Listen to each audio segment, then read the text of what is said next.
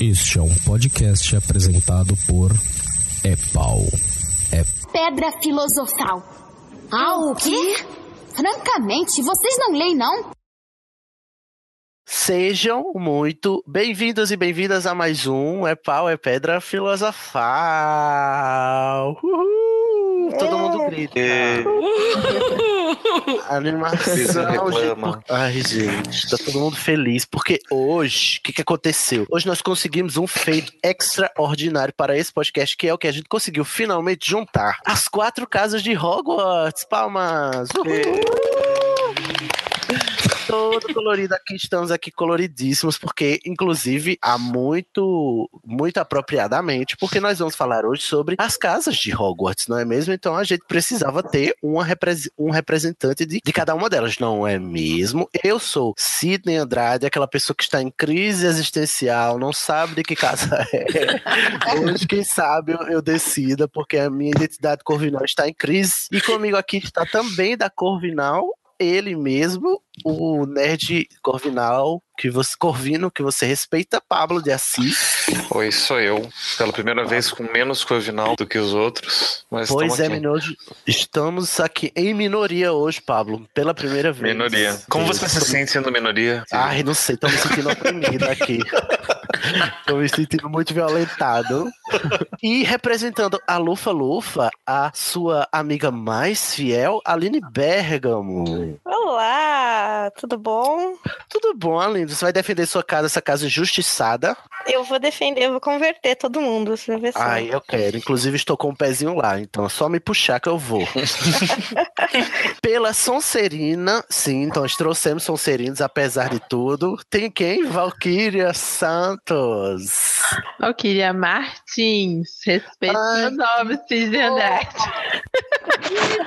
Olha o bullying com a Sonserina, não acerta O bullying começou nos três minutos de cast. Por que, que eu tô pensando em Valkyria Santos? Valkyria Martins, me perdoe, Valkyria, você é da Corvinal, mas eu não sou mal educado desse jeito, tá? Amigo, eu sou Sonserina. Tá Olha, tá difícil. Saber É porque eu não quero aceitar que tem Sonserina aqui, não quero. Olha só, você respeite a minha masmorra, por favor. Ai, Jesus, tá bom. Sonserina a gente, a gente aceita, né? Não pode enjeitar, a gente acolhe. e hoje, gente, olha só, primeira vez a gente falou, né, lá, que pela primeira vez a gente tem mais Grifinória do que Corvinal neste podcast. Em primeiro lugar, né, o primeiro que apareceu aqui aparatou na nossa frente. ah, olha, Grifinória é tão, é tão egocêntrico que se apaga just o primeiro Grifinório que apareceu aqui foi Érico de Almeida. Tudo bem, Érico? Eu mesmo. Mas dizem que você parece mais Sonserino do que Grifinório. É porque, às vezes, um leão parece uma cobra, né? São animais muito loucos. que coisa leve. Também da Grifinória, ela que faz tempo que não aparece aqui, Capitã Larissa Barbosa. Tudo bom? Oi, gente, tudo bem? Ai, Larissa, tava com saudade de você, menina. Coragem. Eu também. E para fechar o time de Grifinórios aqui, temos ela que veio semana, semana passada, não, podcast passado e voltou aqui para nós, Bárbara Rosa. E fala aí, moçada. Tudo bom, Bárbara? Hoje aqui vermelhou no curral, né, Bárbara? Maravilhoso! Gente, antes de começar, eu fiquei sabendo que algumas pessoas aqui fizeram o teste da Ilvermorny e agora sabem as suas casas de Ilvermorny também, já que a gente tá falando de casas. Deixa eu começar perguntando um por um. Ali, na sua casa de Ilvermorny? Ah, eu não lembro mais qual é. Eu fiz o teste, mas eu não lembro mais. Ai, Ali, depois você não quer que a má fama dos Lufalufas... mas, mas é, a, é, a, genérica dos nerds, que é a que tudo. Ah, é a serpente chifruda. É, deve ser essa aí. Eu sou da Serpente Chifruda, eu mesmo, Sidney Melo, e que Pablo. Eu também. Pablo, Serpente Chifruda. Tem mais alguém Serpente Chifruda também. Parabéns. Ah, muito obrigada. E saber que o Dobby então, é canceriano acho que explica muita coisa, né, gente? Muita coisa, gente. Então todo mundo sabe o que dá pra ela de aniversário, né? Bem meia. Meia. Uma meia, ah, ótimo. Ah, amo ganhar meia. Vou dar um cachecol. Aí, pessoal, o Weasley recebeu um berrador. Não! Ronald Weasley! Estou totalmente desgostosa!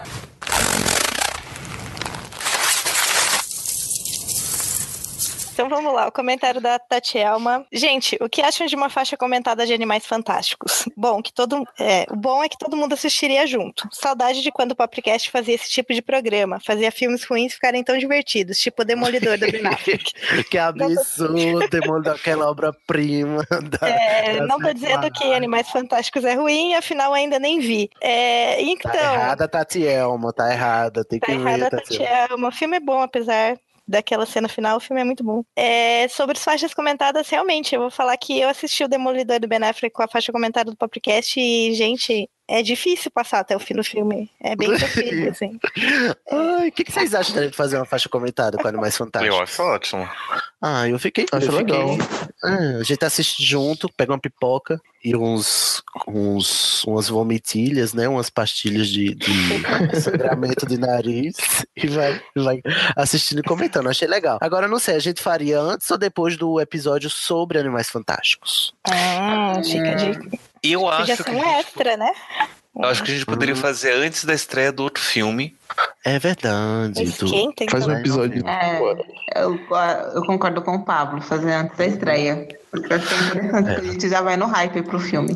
Uhum. É verdade, ótima ideia. Então já vou colocar lá na nossa agendinha. Próximo comentário é da Valkyria. Mas não é a Valkyria que vai ler. Quem vai ler o comentário da Valkyria? Eu. Diga, Bárbara. Ok, então comentário de Valquíria Martins. Cid respeita a minha guerra bolacha versus biscoito. Não respeito. Tem que acabar essa guerra.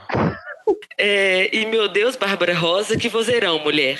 É engraçado quando a gente imagina a voz das pessoas pela foto, né? Mas apenas perca a vergonha de ouvir a sua voz, porque ela é linda. Obrigada, viu, minha flor? É mesmo. Voz de, de radialista, Bárbara, você tem. Não, e lendo o próprio elogio, né, gente? Pouco constrangedor, mas vambora. né? Não dá corda, não dá corda, não. Estou aqui comentando e ouvindo porque sou muito influenciada por esses influencers. Ai, gente, blogueirinho de merda, não sei se tá focando. Você não acha do Brasil, tá? Sobre o conto dos três irmãos, acha que era tipo astrologia do mundo bruxo, gente. Uns acreditavam e outros não. Então, sobre o Harry quebrar a varinha, foi um grande saco de ninguém se importa e vida que segue. Nossa, que leve. Então, Ah, tá. esse mundo bruxo tá muito relapso. E não dá pra gos- gostar de Crepúsculo, não, gente. Mais respeito aos meus ouvidos. Verdade, Bom, gente. Pesado. Nossa. Eu tenho aquele aqui que Agradecida. gosta. Eu tenho até amigos que gostam, né? Se tiver, a gente derruba agora da gravação. É, grata pela análise e enaltecimento do meu nome, amo todos os significados dele também. Embora minha mãe não tenha levado nenhum deles em consideração quando escolheu. Foi só porque ela gostou mesmo. Mas ok, ninguém se importa. Ai, não, Valkyria é maravilhoso. Valkyria. Esse nome é ótimo. E ainda manda um, ah, Igor, eu só tava sendo fofa. Hahaha. O Igor ficou usando com a minha cara no meu comentário, pelo amor de Deus. e quero. Jardel Maximiliano, no É Pau é Pedra, É Pau é Drag, no lugar de Danilo Carreiro sem avisar a troca e provar essa teoria. Tamanho É Pau é Pedra, filosofal com os dois, porque vai ser ótimo esse encontro. Enfim, Mas não dá pra ser os dois, né? Porque eles são a mesma pessoa, então eles não vão estar juntos no mesmo lugar. Impossível. Tá vendo? Criou-se mais uma identidade dupla. Além de Renan barra Jean, temos também Jardel barra Danilo. Quem poderia prever, não é mesmo? O próximo comentário é da Tabata. Tabata Carneiro. Quem vai ler? Sou eu. A pessoa acha Valkyria, ruim. A gente tava falando de você ainda agora, menina. Não Nossa, acredita. coincidência. Olha, parece que você tava aqui todo. A Tabata falou. A pessoa acha ruim que o patrono é uma corujinha fofa. Miga, o meu é um morcego. Ai, mas eu queria um morcego, Tabata. Vamos trocar? Gente, não não vamos fica pesado no processo. Morcega parece com o é? Batman. Será que tem um Batman do Mundo Bruxo? Gente, mas eu não me conformo que eu não consegui me abraxando ainda. Pray for abraxana. Gente, o que, que é a Brachana? Abraxana são aqueles cavalos alados da Madame Maxime. Chama Abrachana? São Mentira, Abrachana. gente. Mentira. Sim. Que É ideia. Ai, Ok. É o Então, gente, Nossa se vocês- Senhora. né? Se vocês quiserem me dar uma abraxana, nunca tive uma abraxana na vida, me ajuda. Comentário da Ana Mendonça, quem vai ler? Eu. Diga lá. É, tô escutando o podcast agora, no trabalho, pra variar, e acabando com a minha produtividade sempre. Tem que acabar a produtividade. Tem que acabar. Chorei quando, bem, chorei quando leram meu nome. Sou muito bobo mesmo, né? Sim, eu claro. não, não, é ótimo, Ah, Ana. Abaixa o capitalismo. Sim, Será que ela tá chorando agora a também? Ana, você escuta seu nome e diz assim comigo: chega, basta, muda Brasil, estamos cansados. Sim, sim. Chega de corrupção. Estou muito indignada com o Brasil. E por último, o comentário da Priscila Armani. A Priscila Armani que diz assim: O grito que eu dei com cada momento maravilhoso desse episódio. Sidney dizendo que o epílogo é muito Leblon pra Harry Potter. Prazer. E a teoria de que Nagini seria a dona das varinhas das varinhas. Muito maravilhoso. Já é meu headcanon já, essa, essa teoria. Porque se ela for a dona da varinha das varinhas, o Neville é o dono. Então, sim, é assim. Gente, eu achava isso quando eu li o livro. Como assim? Vocês estão de parabéns, amo demais esse cast. Ah, muito obrigado. Priscila Armani vai estar aqui conosco no próximo episódio, que a gente já adianta, você já sabe, se você está ouvindo, hashtag atenta, né, que vai ser sobre criança amaldiçoada, diz que vai ter tiroteio, protejam-se, tragam seus coletes, porque a Isabela, que comentou que foi no, no- na peça, vai gravar conosco, então além da Mariana, vai ter a Isabela para defender e enaltecer a peça também, não vai ter a Mariana Gente. sozinha. E vai ter a Priscila para pistolar conosco e o resto da equipe, né? Porque ninguém é de ferro, não é mesmo? Então aguardem, leiam a peça. Gente, leia a peça, tá? Não me deixa passar esse- essa vergonha sozinho. Eu não vou ler de novo, não. Eu não culpo o Pablo. Lê só o resumo que tá na pauta que tá Eu ótimo. Você já passa raiva eu só, eu só escutei vocês falando, eu tô com medo de ler se a criança amaldiçoada. Não, mas tenha medo mesmo. Tenha medo. Faça que nem a Regina, tenho medo. Gente, eu já tinha vontade zero de ler. Aí comecei a ouvir vocês, eu tenho menos negativa de ler. Então, assim, vai ser só ouvir vocês mesmo. Ai, gente. Não, mas, vai ser- mas é muito rápido. A leitura é muito rápida. O livro é muito É. rápido de ler. Então, assim, você lê em dois dias. Só que serão É, se dois você dias tiver muito, muito tristes. empenhado, e se você tiver muito empenhado no ódio, você lê na mesma tarde, inclusive. né? Só que é, é empenhado no ódio mesmo. É de vou terminar porque meu orgulho depende disso. Aí você vai até o fim. Exatamente. É uma questão de orgulho. Eu digo, não é possível que isso vai continuar ruim até o final. E continua até o fim. Até o fim é uma morte horrível. Mas, gente, antes da gente começar a falar sobre Criança Amaldiçoada, que é só no próximo episódio, hoje a gente veio falar sobre as quatro casas de Hogwarts. Porque, né, tem toda essa questão e é legal a gente ficar brincando de que casa a gente é, qual é a cor da minha camisa, não sei o que, o que é que me determina, o que é, o que, é que me define, qual é a minha personalidade, se eu ia, se eu fosse pra Hogwarts, pra qual casa eu, eu faria parte, né? Então a gente vai fazer um episódio falando sobre as quatro casas e sobre as características delas, personagens, e a gente também pode até brincar de recolocar os personagens nas casas certas, porque tem uns personagens claramente mal colocados, né? Deslocados dos seus lugares. Sim, sim, sim. Vocês concordam. E aí a gente vai discutir sobre. Mas. Olha aí, Pablo já trazendo a sua perspectiva psicológica, né, Pablo? Não, é mais, mais a perspectiva literária disso, né? Que é a, a- a controvérsia se estão deslocados ou não.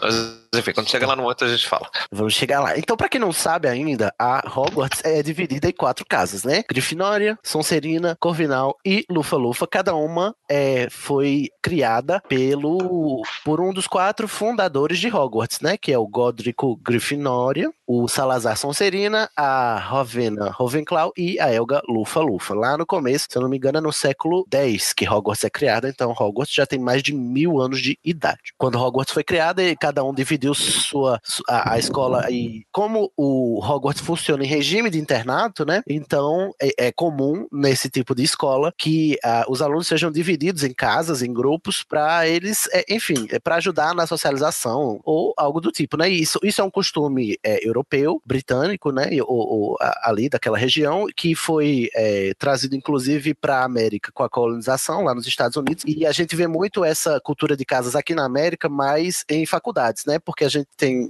a gente até vê em filmes e séries americanas a cultura das fraternidades e da- das sororidades das universidades americanas, né? Então isso é uma herança dessa, desse modo de organizar os alunos nesses colégios que, que funcionam em regime de internato, não é isso, Pablo? É mais ou menos, só que isso não é exclusivo só dos, de, de escolas de regime de internato. Ah, Tem várias escolas que se organizam assim, é mais uma forma de você é, promover socialização de alunos de uma forma diferente. Ah, É, e aí, então- Daí, dependendo da escola, eles vão se organizar de, de formas diferentes, com objetivos diferentes nessas casas. Às vezes é só por, por motivos de competições e gincanas, outros até mesmo para organizar é, organização de disciplinas, enfim. Uhum. É, e aí, daí a gente. Porque quando eu comecei a ler Harry Potter, eu não sei vocês, mas quando eu comecei a ler, eu não conhecia, eu não tinha essa, essa consciência de que isso era uma coisa. Então, eu comecei a ler Harry Potter achando que isso era uma coisa que ela tinha inventado para o mundo bruxo dela, né? Até porque a gente vê na narrativa da Rowling que as casas elas são determinadas a partir da, das personalidades que cada fundador desejava nos seus alunos, né? Eles dividem dessa forma. E aí a gente vai dizer cada, as características de cada casa quando a gente se detém em cada uma delas, mas eu não sei se para vocês era assim, mas para mim, é, quando eu comecei, eu comecei, é, acho que eu tinha 15 anos de idade a ler, aí eu, eu nunca tinha ouvido falar disso, eu disse, eu imaginava que isso tinha sido bolado da cabeça dela, não sabia que isso era um costume da vida real, né, do, do sistema educacional em si, né? Vocês tinham essa impressão? Como foi para vocês, assim, esse primeiro, esse primeiro contato com essa divisão dos alunos. Eu achava que era coisa da cabeça dela também. Ela inventou tudo e aí ela foi e inventou um jeito de dividir pessoas também. Quando eu comecei a ler o, Harry Potter, né? Eu comecei com 10, 11 anos de idade. Eu lembro que a gente ganhou um livro no final do, dos anos 2000. Então, eu nunca parei muito para pensar por que, que ela tinha criado, se ela tinha inventado esses sistemas de casas ou não. É, e aí cada casa, assim, é, para começar, eu, eu, eu, trouxe uma relação, uma, uma correlação que foi feita no, no podcast Alô Romora, que é o podcast do site Magonet, e lá, quando eles foram falar das quatro casas, o podcast é inclusive recente, né, esse episódio, acho que foi até coincidência ele ter saído recentemente também, e quando eles começaram a falar sobre as quatro casas, o, eles apresentaram uma correlação relação entre cada casa e a teoria dos quatro temperamentos, dos quatro humores, que é uma teoria, é uma teoria antiga assim da, da medicina, né, da Grécia antiga e tal, começou lá com Hipócrates, mas ela é conhecida mais porque o Galeno, ele sistematizou essa teoria dos quatro humores, do, do equilíbrio entre os quatro humores do corpo. E aí, é, eles, eles lá associaram cada casa a cada um dos humores que, que tem nessa nesse sistema, né, que era feito que lá nos tempos de outrora. Ô Pablo, tu conhece é, é, esse uhum. esse sistema? Sim. Vou explicar pra gente assim, em suma. Basicamente, ele se baseia na premissa de que tudo é feito a partir de quatro elementos, e inclusive o corpo humano. E esses quatro elementos eles estariam presentes nos líquidos do, do corpo humano, por isso que os humores. O humor é basicamente líquido. Então seriam quatro líquidos diferentes. Cada o, o Hipócrates já falava desses quatro líquidos relacionados aos elementos. Né? Então você tem o sangue que é relacionado ao ar, a bile amarela relacionada ao fogo, a bile negra relacionada à terra e o fleuma, que é um nome chique pro catarro. pro muco. É. Pro muco relacionado à água. Uhum. Ah, se não me engano, é essa organização. E o Galeno, que ele vai fazer, é relacionar então esses líquidos, humores, aos temperamentos. São comportamentos, são atitudes gerais de, de comportamento das pessoas. Então a gente vai falar de comportamento sanguíneo para quem tem excesso de sangue, comportamento fleumático para quem tem excesso de fleuma, comportamento colérico para quem tem excesso de, de bile amarela e comportamento melancólico para quem tem excesso de bile negra. Uhum. Daí é só uma curiosidade para quem nunca é, percebeu, a palavra melancolia vem de melanocólera, que é a cólera é bile, é bile negra. O mau humor também surgiu daí, né? A expressão, nossa, você tá com mau humor. Sim, a gente acaba trazendo essa ideia de, de humor para temperamento, bom, mau humor, bom humor, daí depois foram, foram aplicações disso. Porque o humor, na verdade, é um líquido. Inclusive, em medicina, você fala de humores do corpo ainda para falar se referir a líquidos do corpo. É a etimologia da palavra, né? O humor vem do grego, que significa é, líquido, secreção, né? Algo assim. Uhum, uhum. E aí, gente, tem cada, como o Pablo falou, cada, cada líquido desse dá origem a um temperamento e eles associaram cada um desses temperamentos a cada uma das casas de Hogwarts. Então, aí, tendo ele feito essas relações, aí, se eu não me engano, a relação foi que o fleumático era Sonserina, se eu não me engano, ou era Lufa-Lufa, algo assim, né? O sanguíneo, por ser do ar, era a Corvinal, né? Tinha um temperamento sanguíneo. O colérico, por ser do elemento fogo, era o pessoal da Grifinória, né? Que são raivosos mesmo, né? E o melancólico, ó, não, o melancólico era da Lufa-Lufa, né? Porque o melancólico é o mais, o mais Ah, você associado. à jura? Melancólico pra Lufa-Lufa, colérico pra, pra a, a Grifinória, né? E aí fleumático pra a Sonserina e. Faltou um, gente. E o sanguíneo para a Corvinal, né? Peraí, isso quer dizer que o pessoal da Corvinal eram os mais ativos sexualmente? Eram os o quê? sexualmente ativos. Então, É, eu, eu, é, eu já organizaria de um jeito diferente isso daí. diz aí, Pablo. Eu colocaria provavelmente o, a Grifinória como sanguíneo, Hum, ah, os coléricos para Sonserina, o melancólico para Corvinal e os filomáticos para Lufa-Lufa. Talvez. uhum. Ou, enfim, mas é- essa, essa, essa separação. De novo, é, é, é arbitrário. E eu acho e que é tem- como um horóscopo do corpo, né, Pablo? mais ou menos. É que assim, eu, eu acho que tem até uma, uma classificação que é um pouco mais moderna e mais fácil de entender, que foi proposto pelo psicólogo suíço Carl Jung, que são dos tipos psicológicos.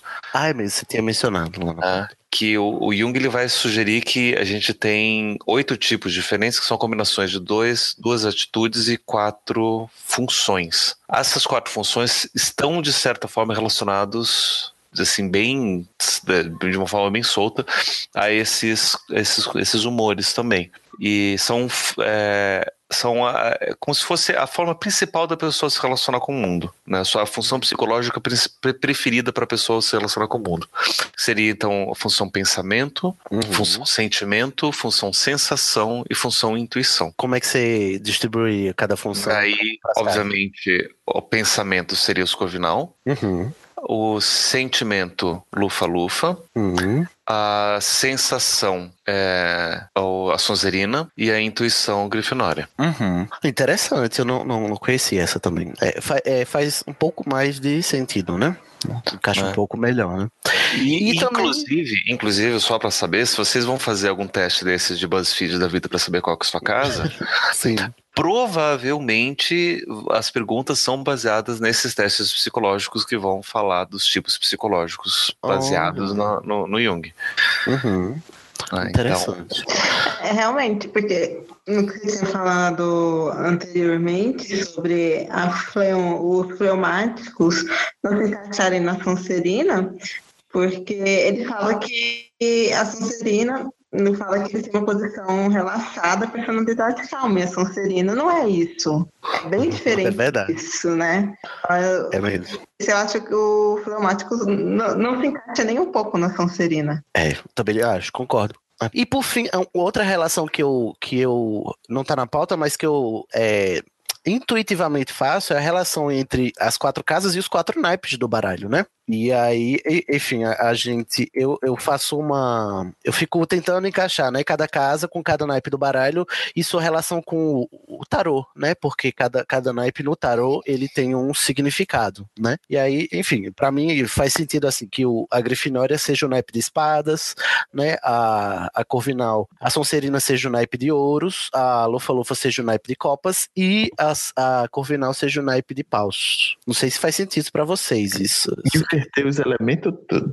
E eu, aí, só, é, eu só, eu só trocaria o, o paus e ouros que na, na sua organização aí. paus e ouros. Não, paus e Ouros não, paus, paus, paus e espadas.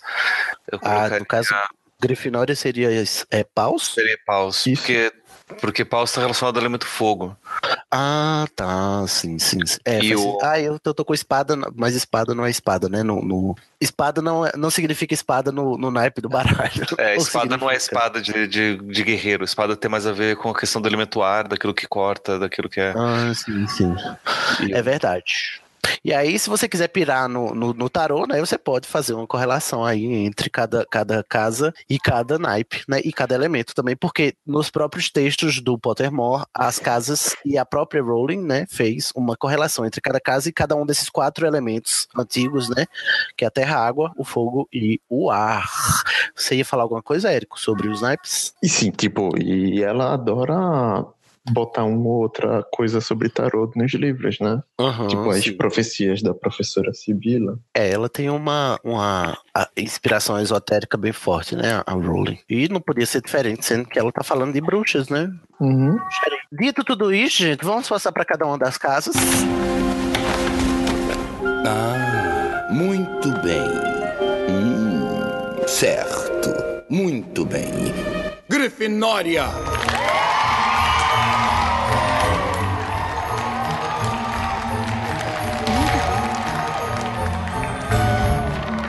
Estão prontos aí para entrar? Primeiro lugar, a gente vai para onde? Para a torre mais alta da Grifinória. A gente fez um, um, um acordinho aqui. e Cada, cada pessoa da sua casa vai, vai falar da sua casa, não é isso? Então o Érico ficou encarregado de nos apresentar a Grifinória. Diga aí, Érico. Apesar de ter muito orgulho da minha casa, ela, infelizmente, ela não é a torre mais alta. Eu acho que Corvinal fica Ah, mais é. alto que, que Grifinória.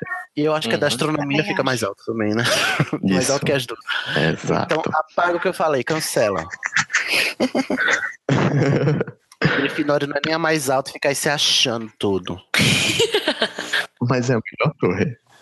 Isso, que botou a gente lá em cima. Tá querendo o quê? Vamos Posso? lá, Érico. Quais são as características aí da Grifinória? Primeiro, o que a citação aqui do Chapéu Seletor. Olha ele. É, a sua casa pode ser Grifinória. A casa onde habitam os cora- corações indômitos, ousadia, sangue frio e nobreza. Destacam os alunos da Grifinória dos demais. Ousadia e alegria, né? Ah, olha só. Ah, me entenda aqui, ó, porque fala sangue frio. Se os personagens Sangue da frio. Grifinória tivessem sangue frio, metade do livro não ia ter acontecido. Não ia ter acontecido, eu concordo. Eles, inclusive, têm o sangue quente demais. Né? Não, a gente é pistola demais, Mas né? acho Sangue frio não tem nada a ver. Realizar coisas. Uhum. É, não tem pena e tal. É sobre, sei lá, se precisar executar uma pessoa. Executar. Não, e se a gente pegar a associação do naipe, né, do baralho, e o elemento fogo, que é o elemento da ação, né, na, Isso. na tradição é, na tradição mágica esotérica, então o- a- o- os grifinórios são os, os agentes, né? São as pessoas que, que agem, né? Que, que causam Exatamente. movimentos nas coisas, né? Faz a bagunça. Faz a bagunça acontecer. E eu acho interessante isso, até porque é, a gente tem claramente o foco na, na Grifinória, né? Na saga inteira, porque o- os Uhum. protagonistas são de lá. E é interessante a gente saber que se a gente tomar por esse parâmetro, né? Seria natural a gente ver as coisas acontecerem por quem, por quem faz as coisas acontecerem, que são essas pessoas da Grifinória, né? Que tem esse Até- impulso, né? Até porque se o livro fosse do ponto de vista do Falufa, seria um saco. Ih, a treta vai. Olha esse bullying! Vamos tirar aí. Como, como prova o filme Animais Fantásticos onde habitam. Ei, Muito obrigado. Não, senhor, o filme é maravilhoso. Muito filme é melhor. Exatamente, estava sendo irônico. Irônico, é, tios irônicos, né, Pablo? É. É, Newt Scamander maior, maior, maior que Harry Potter, tá? Queria só deixar. S2 S2. Aí tem umas características associadas, né, a Grifinória. Isso. É, Grifinórios são conhecidos por sua coragem, cavalheirismo e ousadia. Embora muitos a vejam como uma casa arrogante. Ai, É. será? Por que será, gente? Não Nunca percebi. isso. Não compreendo. E cavalheirismo provando que os grifinórios são os esquerdomachos que você mais respeita. né? Porque cavalheirismo de cu é rola. É, deve ser no sentido de, de cordialidade, provavelmente. São, Uhum. os membros residem na torre da Grifinória.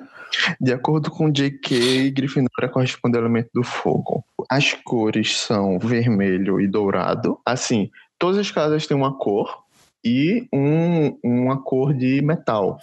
Grifinória é a única que é, é com ouro, além do vermelho. Não, mas cada uma tem um metal diferente, né? Então Não, todas não. são únicas. Eu acho que Lufa-Lufa e Corvinal são cobre ou é bronze, não? Não sei. Não, Corvinal é, Corvinal é cobre. Ah, eu acho que as duas são cobre, as outras duas. Agora, Lufa, Lufa, Lufa, não sei. Preto e amarelo, não sei se Que tem algum metal é metal preto? associado. Vou dar Chumbo. uma pesquisada aqui. Chumbo. Chumbo é preto. Não, deixa eu puxar aqui. Enfim, ninguém se importa com a Lufa-Lufa. Ai, É. meu Deus. Eu, eu tô me sentindo, eu tô me sentindo incomodada com esse. Cadê o marca-texto pra gente grifar arrogante? Olha, não queria dizer nada, mas. Ai. Ah, Grifinória também produziu Bruxos das Trevas, mas não falam muito sobre eles e foram praticamente Ai. esquecidos. Opa! Falcianes, falcianes. Olha, Grifinória é aquelas é, hipócritas, sabe assim, que diz, olha, a gente, né, não temos só membros virtuosos, mas abafa, abafa, abafa. Ah, sim. Outro detalhe. É, sobre a re- correlação com os elementos e, e- e outras fontes, tem a é, da alquimia que fogo e ar eles são ascendentes e água e terra são descendentes. Eles descem, né, para baixo. Enfim. Aí a localização das casas também segue mais ou menos isso, porque Olha, Grifinória e, são, e como é? Corvinal, são em Corvinal. torres, enquanto Lufa-Lufa e Sonserina são no térreo ou no porão. Hum, que interessante, olha só. Muito interessante mesmo. Essa, essa role, hein, gente? Não dá ponto sem nó, né?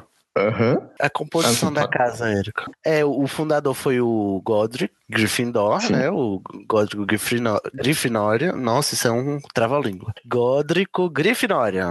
Quem era Godrico? Ele foi o duelista mais talentoso do seu tempo e um combatente incessante contra a discriminação trouxa.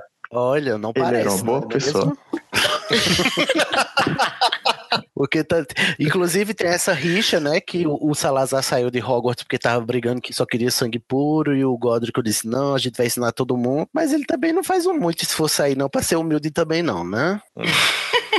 Tem que Apenas digo.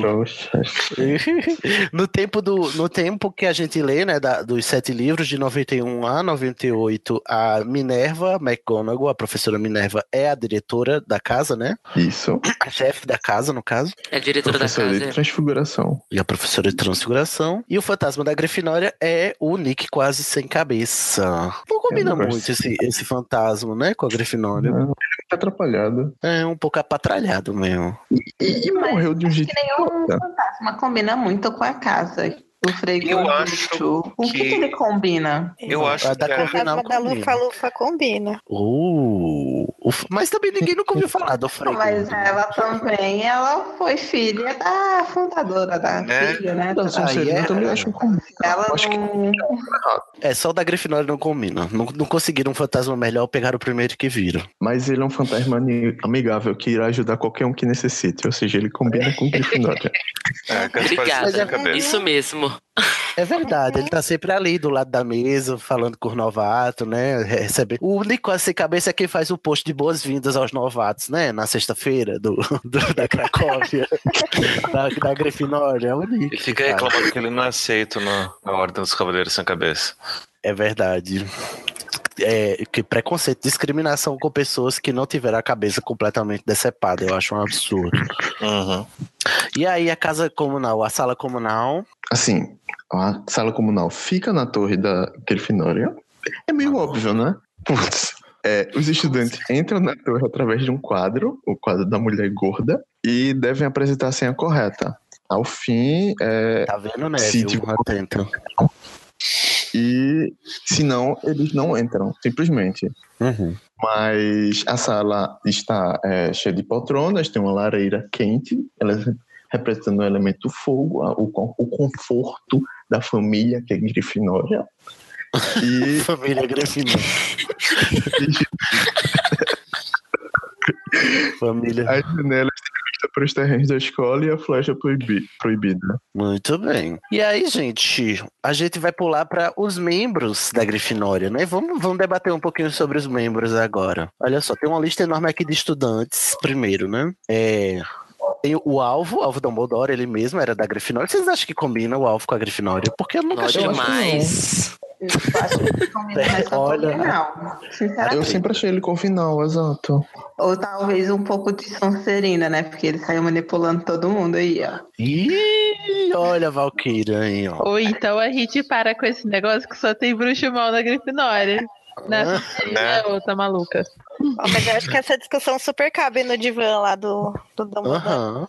É, eu sempre olhei assim o Dumbledore. Eu, engraçado, eu lia e, e eu nunca associava ele a nenhuma casa, porque geralmente quando você vai conhecendo os personagens novos, você vai imaginando de que casa eles faziam parte, né? E o Dumbledore nunca, nunca me passou pela cabeça. Parecia que ele era assim, tão acima, tão aquém das quatro casas, tão alheio, que ele não faz. Parece que ele nem estudou em Hogwarts, sabe? Não, mas eu sentia que o, que o Dumbledore, assim, pode ser uma piadinha muito idiota, vai ser. Mas eu acho que ele tinha uma marotagem, piadinha péssima. Mas ele tinha uma, um, um negocinho, assim, que, um, que me lembrava muito Grifinória, assim. Uhum. Podia ser só porque ele era um velho sábio, massa e tal, mas essa marotagem, ela continuou quando você vê os relatos dele, de quando ele é novo, quando ele busca o tom, tudo mais. Ele tem ali uma maliciazinha que eu acho muito associada aos alunos da Grifinória, assim. É, Mas eu eu. É, não. E quando eu descobri que ele era Grifinória, eu fiquei surpreendido, porque eu achei que ele era. Ele, para mim, ele teve. Depois que eu passei a pensar nele em, em termos de que casa ele pertencia, ele me faz, fazia mais sentido ele ser Corvinal, né? Porque ele é todo intelectual e tal, escreve livro e tudo. Só que você pode pensar que ele pode até ser lufa-lufa, porque o, principal a relação dele é com a família. Não, É, Então, gente, esse apego muito grande com, com, com a mãe, Essa lealdade, né? É, Mas, gente, extremamente leal. o Isso leão também muito as pessoas que ele conhece. Você percebe isso a hora que você vê as memórias dele quando ele, igual quando ele vai atrás do Tom para poder levar ele para Hogwarts, ele via praticamente tudo que o Tom fazia, né? Tanto que ele já estava esperando boa parte das reações dele. Ele estuda muitas pessoas, né? Para achar meios de contornar elas. Acho que isso é muito mais Sonserino do que Grifinório. Tá dizendo que Sonserina é a casa que faz o shade, o reading, fica lá olhando as coisas. Só que Dumbledore nunca quis é, glória. Hum, é verdade. Exato. Todas as Exato. oportunidades para ser ministro de magia. Não, se bem que ele quis. não ele quê. quis uma vez. E a vez que ele quis, deu merda. É, Né? Então, eu acho que, pra mim, porque ele viveu muito, o Dumbledore, ele, eu acho que ele passou pelas casas tudo. Ele começou na, na Grifinória, eu acho que começou errado, que ele devia ter começado na Sonserina. Aí passou pra Corvinal, depois pra Lufa-Lufa, e ele terminou o fim da vida na Grifinória, eu acho. Eu acho, pra ser bem sincera, que a J.K. só colocou Dumbledore na Grifinória porque ela colocou as estrelinhas tudo na Grifinória e foi e colocou Dumbledore lá também. Que é a melhor casa, né, gente? Aí acontece isso mesmo. Recebida, tá vendo? Gente, Hashtag chateado. Olha o recalque. é, dá pra pensar também que Dumbledore era bastante arrogante, então acho que combina aí. É verdade. E não pedia com ninguém as coisas, fazia tudo nas entuca. Aquele Dumbledore Vida Loucão do filme 4 e 5, tudo Grifinória. Não, é verdade. Five points from Gryffindor. Vamos avançando. Minerva McGonagall. Ai, amo essa Ok. mulher, gente. Maravilhosa. Da vida. Está na Grifinória. Eu acho que Rainha. quando dela na Grifinória. Gente, eu acabei de ler aqui, eu fui abrir o, o MuggleNet só pra ver, assim, por coincidência. E aqui aparecia aqui no cantinho, assim, você sabia que o Chapéu Seletor demorou cinco minutos e meio pra decidir se a Minerva seria da Grifinória ou da Corvinal? Olha, é mesmo. A Minerva foi um empata chapéu, né? Que chama. É, que demora mais de cinco minutos para, para ser selecionado. Pois é. É, mas eu acho que ela combina mais com a, com a Grifinória mesmo. Pelo que a gente vê dela, ela combina mais com a Grifinória do que com o Corvinal. É, principalmente quando ela sempre sonhou em usar aquele feitiço pra despertar todas as estátuas. Ai, sim, amor. Minerva, me engravida, sua linda. Ai, aquilo, aquilo foi maravilhoso, gente. Ela é ótima. E também porque ela não leva desaforo pra casa, ela Olha, responde as coisas na lata, assim. Ou São duas pessoas- ela. Que... É ver... Nossa, Minerva fala na cara mesmo, não tem vergonha. Duas pessoas que eu amo da Grifinória sem, sem é, restrições. É Minerva e Hermione. O resto tem e ressalvas. Molly Weasley. E mole. Ah, não. Não mole, eu acho ela um pouco, um pouco demais. Mas eu acho, assim, às vezes que uma característica da Grifinória muito forte é que os alunos, assim, os, os alunos da Grifinória, eles são muito é, pessoas que batem de frente, sabe? E, isso é uma característica que pode ser afrontosos, aquela que você poderia Ah. chamar como uma pessoa guerreira, mas ao mesmo tempo entra como arrogante, uma pessoa que não tem controle. Então aí depende, assim, você tem uma, uma, uma natureza bruta ali, né? Crua. Você pode é. jogar ela quando você quiser, né? Aí E a é, gente, vai a gente arenga, a gente arenga, mas assim, qualquer dessas características das quatro casas são características neutras que você pode usar para tanto para um lado quanto para o outro, né? Você pode ser corajoso e, e ter coragem de fazer as maiores atrocidades, né? Corajoso Tipo, denunciar os defender seus amigos, né? Denunciar os Aham, e a amigos sua- pro vilão. E a gente chega Não, nas gente, outras não. casas também que to- toda casa gerou tanto bruxos é, virtuosos quanto bruxos malvados, né? Sim. Gente, como é que o, Menos o. Pedro Pettigrew saiu de Grifinória? Ah, mas é. tem tudo a ver, inclusive, né? Nada a ver, porque ele é completamente Não, Não é não, tipo, gente. então Não é não. Vocês vão dizer que os marotos não são pura grifinória, cu- esculpido e escarrado. Os Mas quatro, não. São. Os quatro são. Eu os acho que os quatro- quatro são também. Eu acho que os quatro marotos fazem a, a síntese pura do que é ser um grifinória. É porque eu sei que a gente Não queria é, que o. Não, mas eu acho que a gente queria que o Pedro é. fosse uma coisa super é, pom, tipo, pomposa, como todo grifinório, mas ô, o cara sai da zona de conforto dele pra ir lá no Voldemort falar: Oi! Então, eu tenho uma coisa muito massa pra te contar. Não foi nem ameaça, É. o cara nem chegou com a varinha no pescoço, cara. O cara foi lá querendo lucrar, entendeu? Então o cara tem uma parada de coragem querer lucrar também. Exato. De Eu querer que ter o brilho. grifinórios- Então, tem dificuldade, olha aí, dificuldade de aceitar que também fizeram bruxo alma cebosa, tá vendo? Vocês não aceitam. Aceita, tá bom, amigos? Aceita que, é- que dói menos. É, eu sofro Aí- mais seis. Grifinória, né? Tem os quatro marotos, o Tiago, o James, o Tiago e o James, que são a mesma pessoa, né? Assim como o Jardel e Danilo. Eu tô maluco, gente, tô pirado mesmo.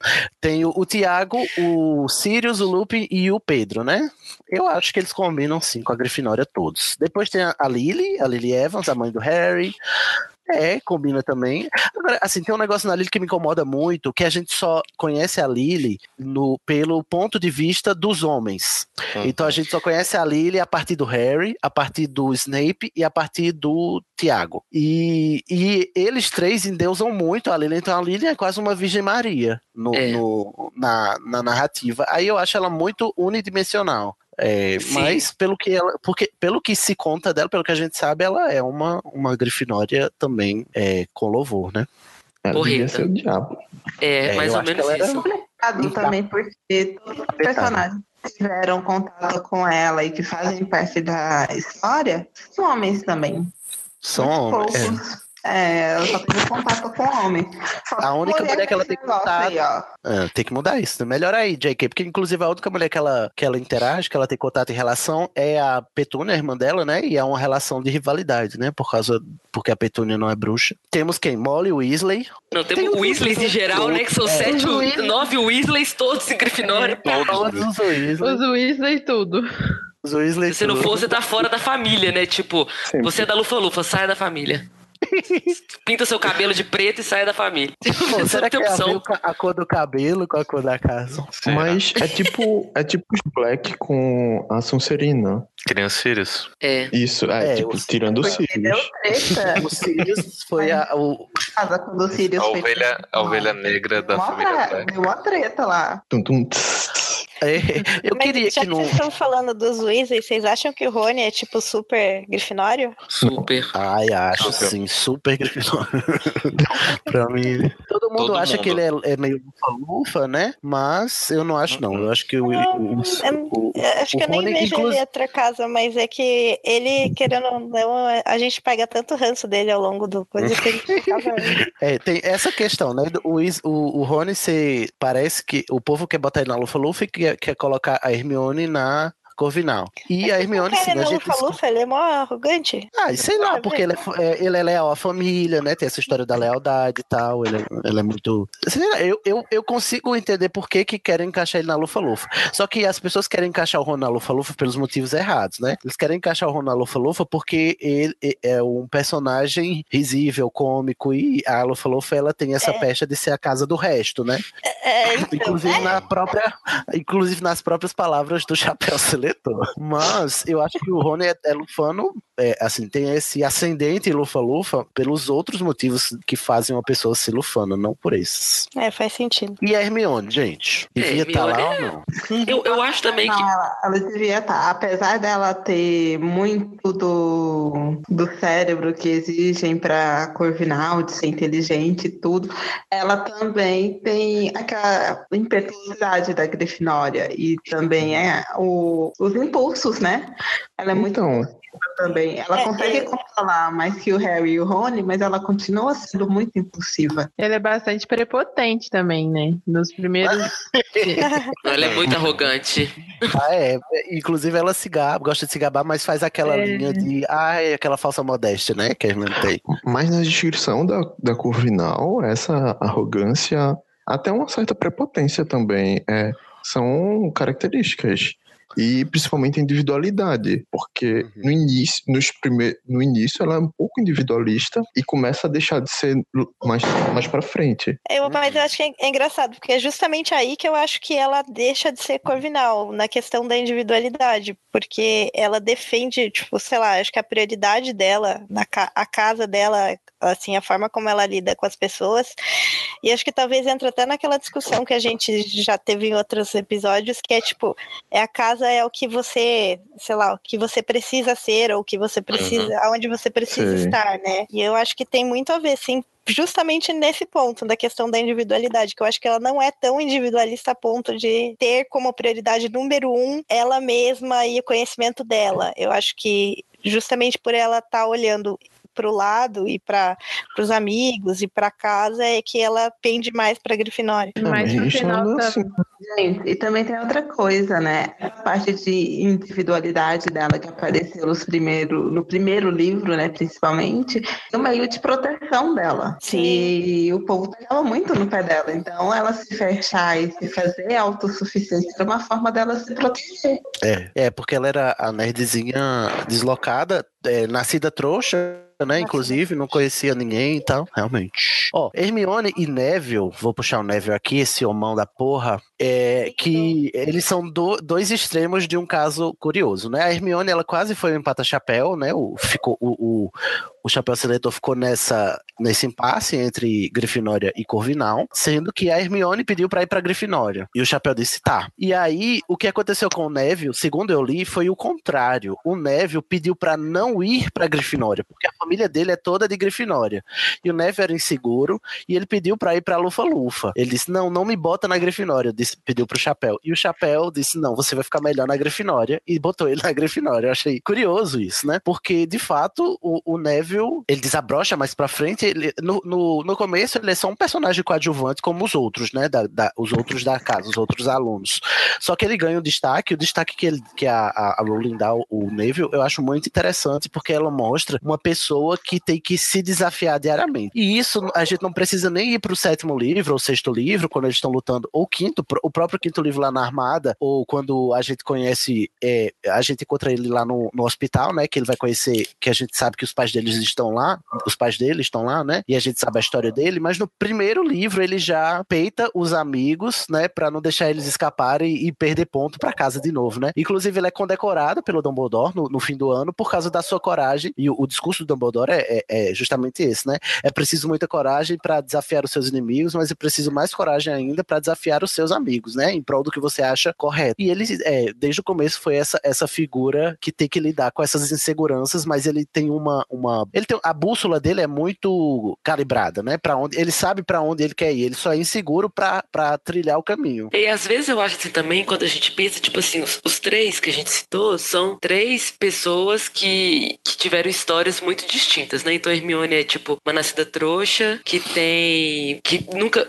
Chegou lá nesse, assim, ela sempre foi uma pessoa muito estudiosa, provavelmente, mas você triplica o seu estudo pra você se valorizar em cima disso, né? Sendo que você tá completamente por fora daquele mundo. Então você quer, de alguma forma, ser aceito, e a forma que você é mais fácil de ser aceita é na parte do estudo que você já tem uma facilidade. E aí o Rony também é a mesma coisa. O Rony era essa pessoa extremamente irritada, porque na casa dele ele era uma pessoa extremamente excluída, né?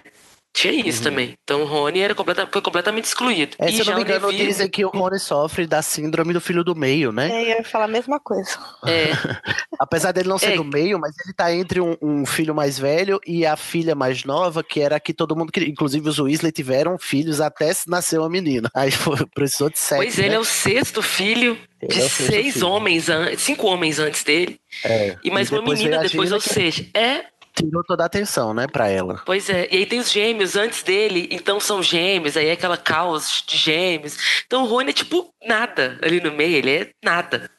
E, E, aí ele é o do meio também, do trio, né, também. Ele é meio que o filho do meio do trio, né? É, também tem, ele é o filho do meio do trio.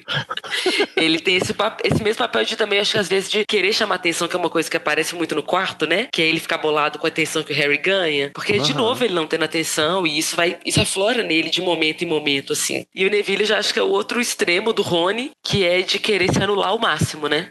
Porque ele quer, ele quer ser, ser uma pessoa não vista, eu acho, ainda mais com a história que os pais têm. Eu acho Aham. que ele quer ser a pessoa mais não vista de todas. assim. Reza sobre A ele. relação vai que ele tem com a avó, né? Que a avó vive brigando com ele.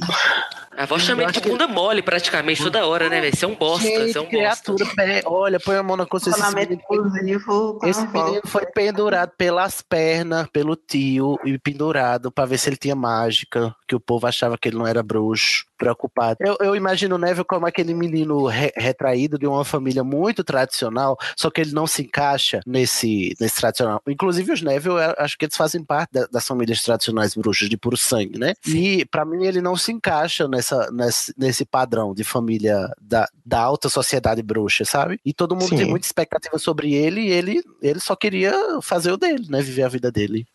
De Sim, boa. imagina a pressão que deve ser de ser mandado pra Grifinória, né? Ah, também, né? Tipo, todo mundo espera alguma coisa. É. E, gente, pra terminar aqui, Grifinória, temos aqui duas pessoinhas do mundo real que são Grifinórias. Primeiro, a Ivana Lynch, que eu fiquei surpresa, né? Ivana Lynch, que é a atriz que faz a Luna, ela é Grifinória, gente. Não faz sentido isso.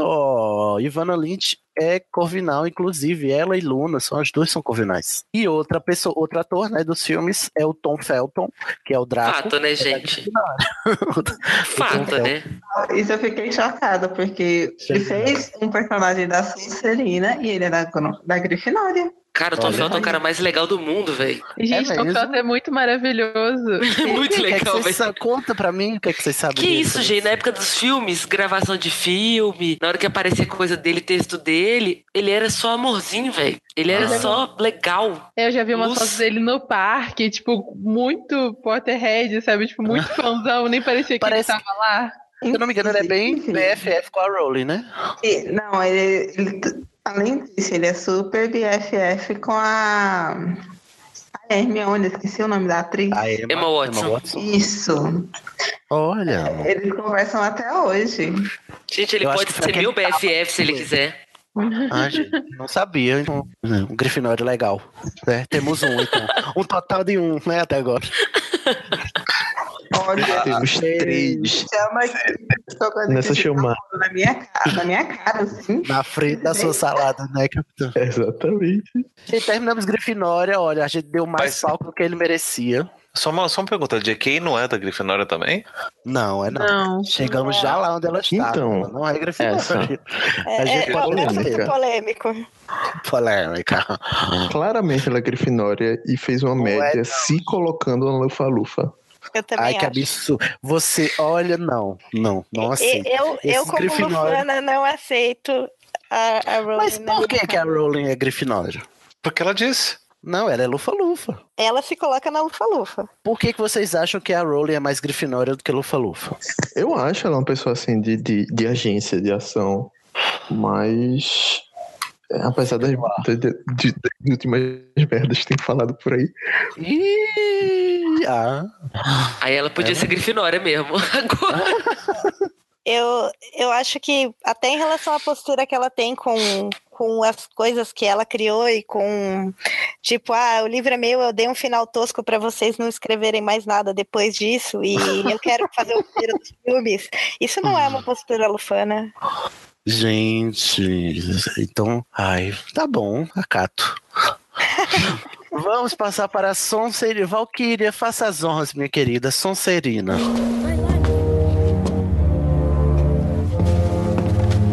Sonserina. Sonserina foi fundada por Salazar Slytherin. Os Sonserinos são conhecidos por serem astutos e ambiciosos. Embora muitos vejam a Sonserina como a casa do mal. Mas por quê? Eu não sei por quê. Eu não posso imaginar por que seria. Não É sei também. isso. É, os membros residem nas masmorras e, de acordo com J.K., Sonserina corresponde aproximadamente ao elemento água. Sonserina é Eu acho legal que, legal que a Sonserina é um elemento água e a, a masmorra fica. a- As janelinhas dão para o fundo do lago, né? E fica um. um É a casa verde. mais legal. A, a casa não, o salão mais legal de tudo. É, eu queria comentar, inclusive, que eu acho que é um desperdício isso não ter aparecido em nenhum filme, né, gente? Porque daria umas cenas bem bonitinhas.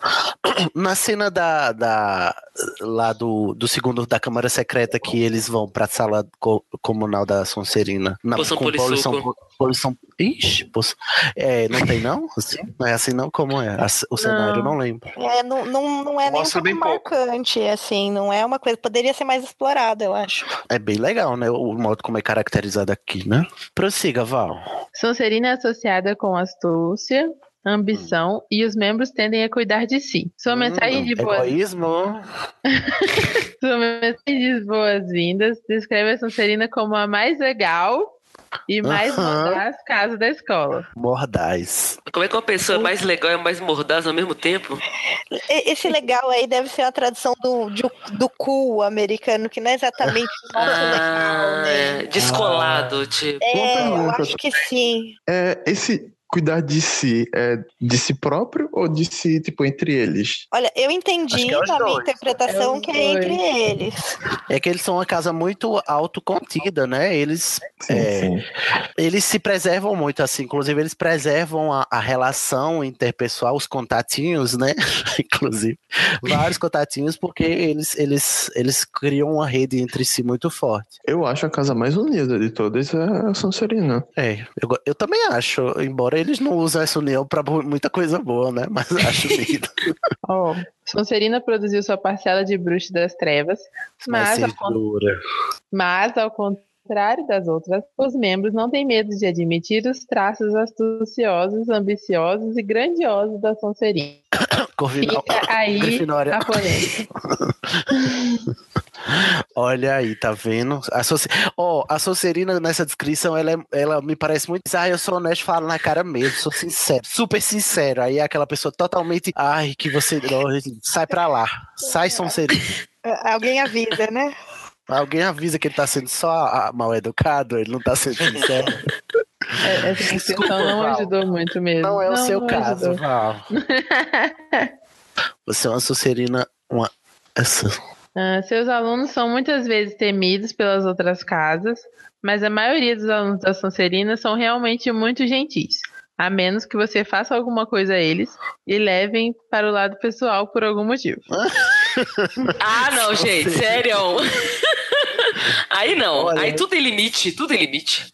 Sonserina é daqueles. Olha, eu sou super amigo, mas se pisa no meu calo, sai de perto. É igual. Ou e pisar no calo de Sonserina é qualquer coisa. Respirou o ar dele, É, pisou no meu exatamente. calo, te odeio, vou te infernizar sete anos. Mas, tipo, você tira, você tira pelo mal foi. Não apertou a minha mão quando eu ofereci, vou. Sete você anos é de- meu inimigo. É, cara. Meu inimigo para sempre. Para. É, Sonserina. Conserinos são completamente rancorosos. Trabalhar com Rancorosos. rancor.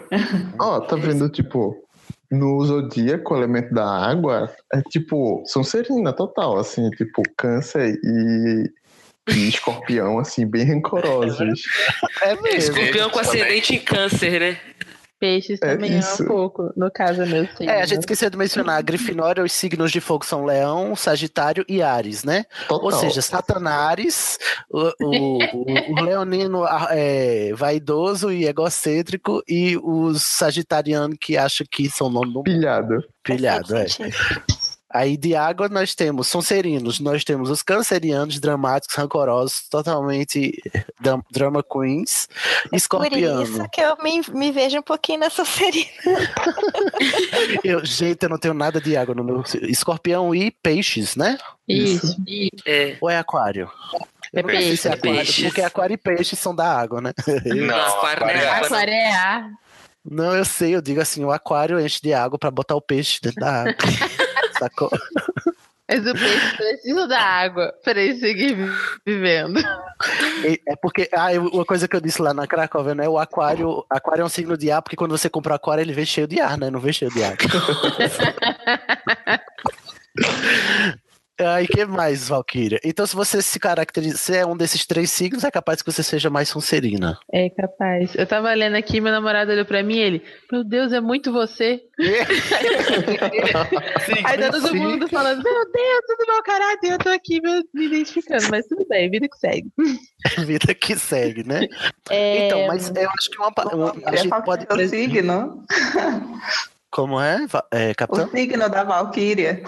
Qual é o seu signo? Olha aí, tá vendo? Vocês são de, de fogo? Ou vocês da Grifinória aí? Não, eu sou de peixes. Ah, tá vendo? Mas tem um Olha, ascendente. Leão. Eu sou Ari. Com Gente, olha. Vocês estão vendo que o horóscopo funcionando na sua cara. Chupa Cracóvio. Chupa Letícia. né? A louca. Letícia, olha aí, tá vendo? Letícia que é de Satanás também. Mas Letícia é o quê? Grifinória? Eu não lembro. Corvinal. Corvinal? Ah. É. Letícia, qual é o seu Basta lembrar que ascendente? ela grava com a gente de uma... Eu acho que uma, uma palavra que a gente pode resumir, a- a- assim como a Grifinória é afrontosa, né? A Sonserina é aquela é, ambiciosa. Eu acho que Não, ambiciosa é é, a porque- palavra. É, porque, assim, porque você pode afrontar pro bem ou pro mal e você pode ter ambição pro bem ou pro mal, né? E, e ser Sim, empenhado sim, sim. E, e alcançar seus objetivos e tal, né? Mas rancor só pro mal. Rancor é só pro mal, né? Mas aí, Sonserinos, trabalhem isso, tá? Um negócio que eu acho interessante que tem aqui na pauta é que Sonserinos são, estão sempre se esforçando para ser os melhores. É algo que eles têm em comum com os Corvinos. No entanto, Sucerinos nunca deixarão sua casa para serem os melhores. E os Corvinos deixam.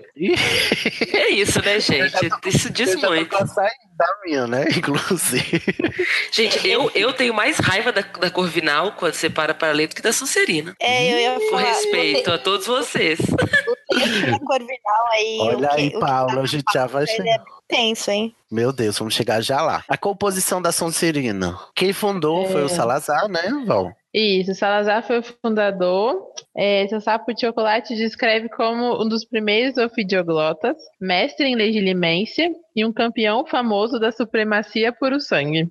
Nossa, que, pe- Na que bom, competição né? de Que puro bom. sangue ele ganha, né? É, então, eu fiquei julgando que era um campeão famoso pra. É a tradução. Ele é o mais puro, puro sangue de todos. Pensa, pensa que ele é um grande lutador a favor Lutador? da causa da. A favor da causa, né? Ah, Gente, que legal. Uma das grandes características do, do Salazar é ser nazista, né? Que ótimo.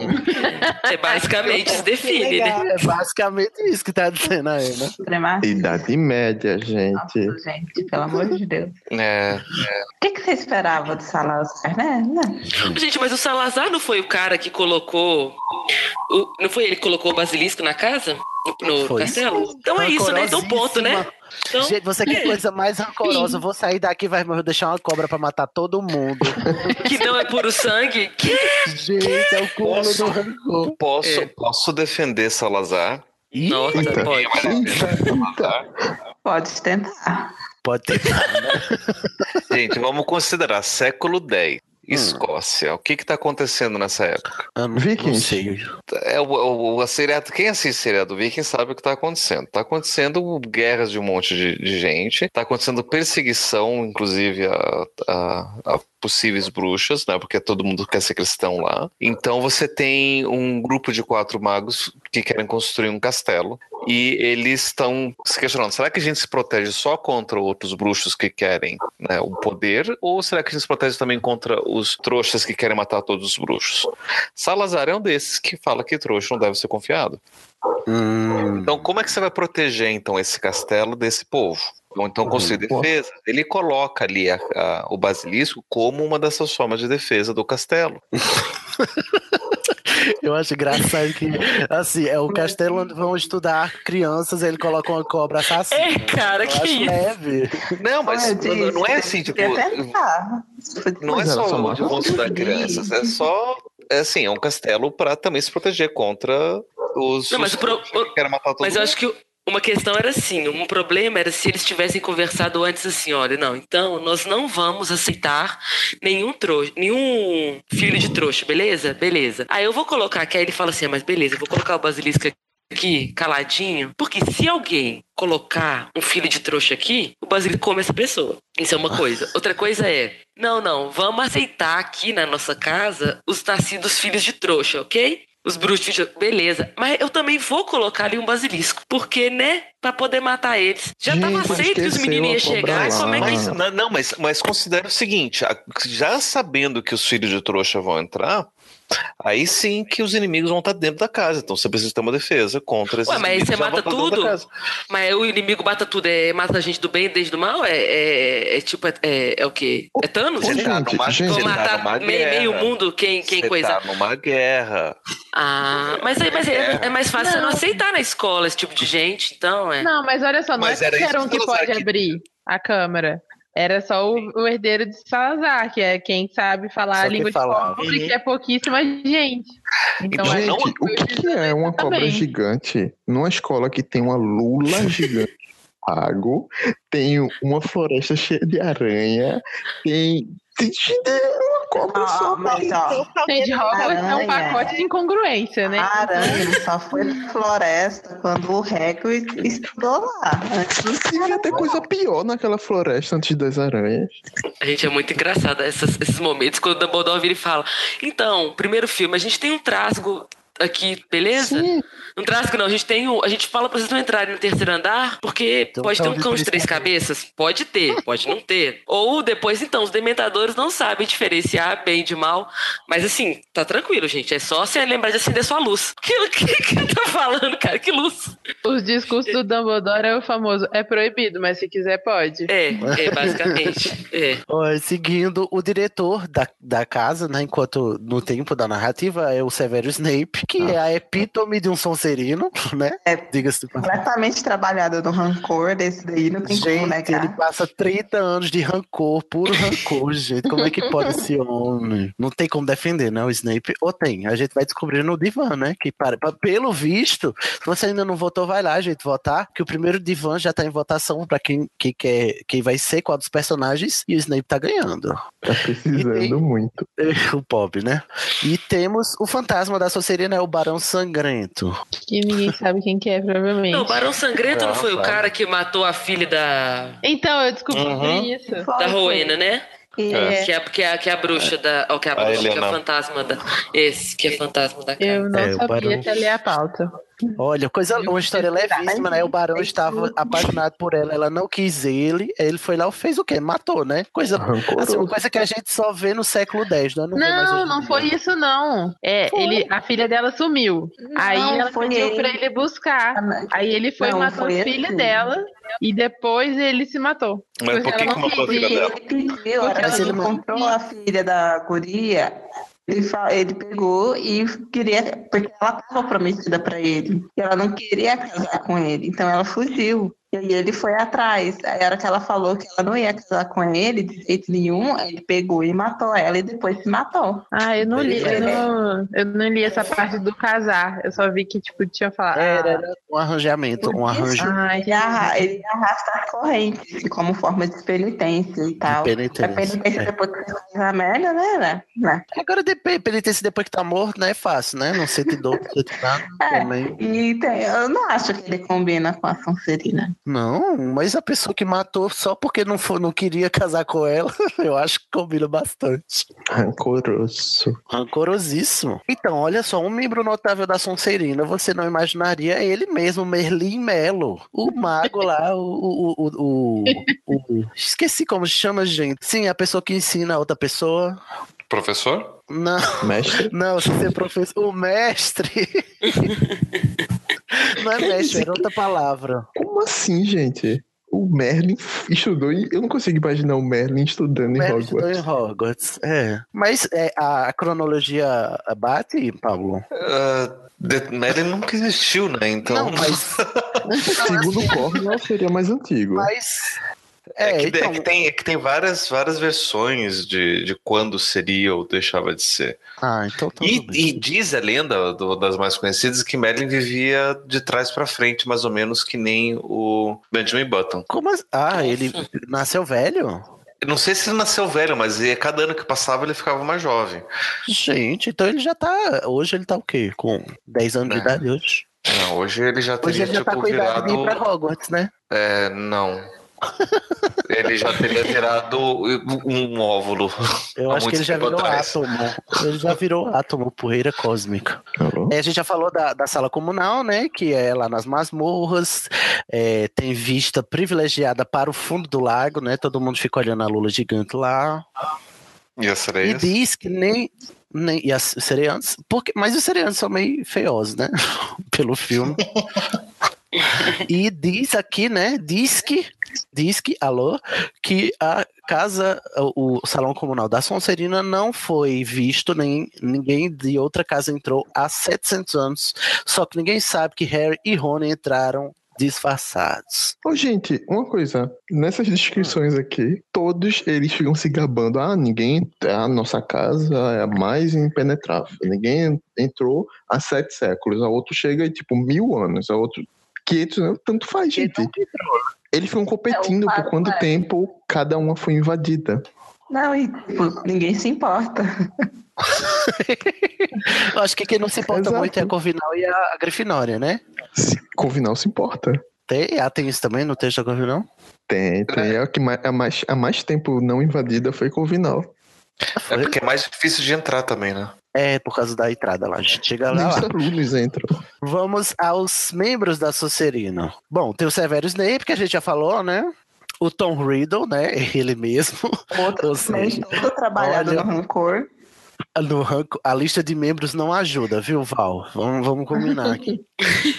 Tem a Bellatrix, né? A Lestrange, que é nascida Black, inclusive a família inteira dos Black é da Sonserina, menos o Sirius, que foi a exceção à regra, deu no que deu.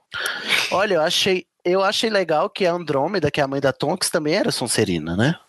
Porque Eu ela não sabia era- disso, gente. É a Andrômeda Black, né? Ela é prima do Sirius. Eu não sabia que ela era da Sonserina. Aí temos. É, Ela ela Uma é pessoa a única- boa, da- Árvore, uma né? pessoa boa da casa. única pessoa boa. Peraí, ela é a mãe tem da esperança. Tonks. Ninguém garante que ela era boa. Ah, sim, Era não. Ela é descrita lá, assim, no Ela sétimo livro, super legal. Ela só aparece com a Bellatrix, né? É, tipo assim, é tão feia, mas é tão legal, né? Aí temos os Malfoy, né? O, o Draco, o, o Lúcio, a Narcisa também. Que Tem também é uma, uma Black, né? No caso. É, a Narcisa. É, é, são as três irmãs, é a Narcisa, a Bellatrix e a Andrômeda, né? Andrômeda. Lá no, na mãe da Tonks, né? Ela era legal sim, porque se ela não fosse legal, o nome dela ia continuar lá na árvore genealógica deles. É mesmo, ela foi Ah, cortada. sim, sim, sim, verdade. queimadinha lá. Inclusive, também ela teria. Eu acho que se ela não fosse legal, sendo uma boa Black, ela interagiria mais com a Narcisa e com a Bellatrix, né? Que elas duas interagem, mas a, a Narcisa fica lá por fora. E a Narcisa é da ordem, gente, né? Então, ela ajuda a ordem. Então... A Narcisa não, a A Narcisa Andrômeda. não. A Andrômeda. Ah, eu adoro esse nome, Andrômeda, gente. Não, isso também é uma coisa da família dos Black, né? Que todo mundo é nome de coisa de. de coisa Estrela. celeste, né? É. É, É, aham. ma- bem massa. Agora, o que, o que é que é Bellatrix e o que é que é Narcisa no- na astronomia? Não, Eu acho que são plantas, não? Plantas? Narcisa é, mas eu Não, porque Andrômeda não. A Andrômeda é uma galáxia. A Bellatrix É. Andrômeda e, e Narcisa são Andrômeda galáxias também. também. ah, Não, Andrômeda é uma constelação. Sim, sim. Onde Mas eu acho que na- a galáxia. tem mais a ver com Narcisa e a Beladona, será? Não, não, não. Narciso e a Beladona. Não, não, não. Calma, calma, calma, calma. Já, já explico pra vocês. Calma, calma. Porque O- assim, é, os Black todos têm nome de corpos celestes.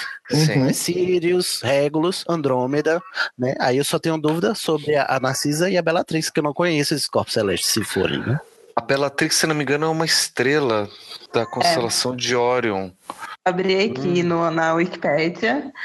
Bellatrix, né? É a terceira estrela mais brilhante da constelação de Orion. É. Olha aí. E, e a Narcisa. Aqui fala que não. Aqui, ó. Toda a família Black e Harry Potter tem nomes de corpos celestes, exceto a Narcisa, por alguma razão. Hum, tadinho, gente. Mas a Narcisa se redime no final, né? Um pouco. Pois Não. é. Graça. Mas- Aí tem um monte de gente relevante aqui, gente. O Crab e o Goyle, né? Que são a mesma pessoa. E, olha, tem, alguma, tem algum personagem que vocês acham que merecia estar na Sonserina e não está? E tem um que, que eu já falei em outro episódio. Ou não, aliás, não, não, não foi gravado. Eu acho que o Hagrid é Sonserina. Sim, é mesmo. A gente não sabe qual é a casa do Hagrid, né? Até Não. hoje Tem não aqui. sabemos. Ah, Na pauta tá Grifinória. Hagrid? Não. Sim. É. Não, acho que não. Eu sempre achei que era Grifinória, gente, não? Nunca achei Hagrid que ele era Grifinória. Eu gosto da teoria do Pablo que ele é da Sonserina. Ele é da Sonserina, né?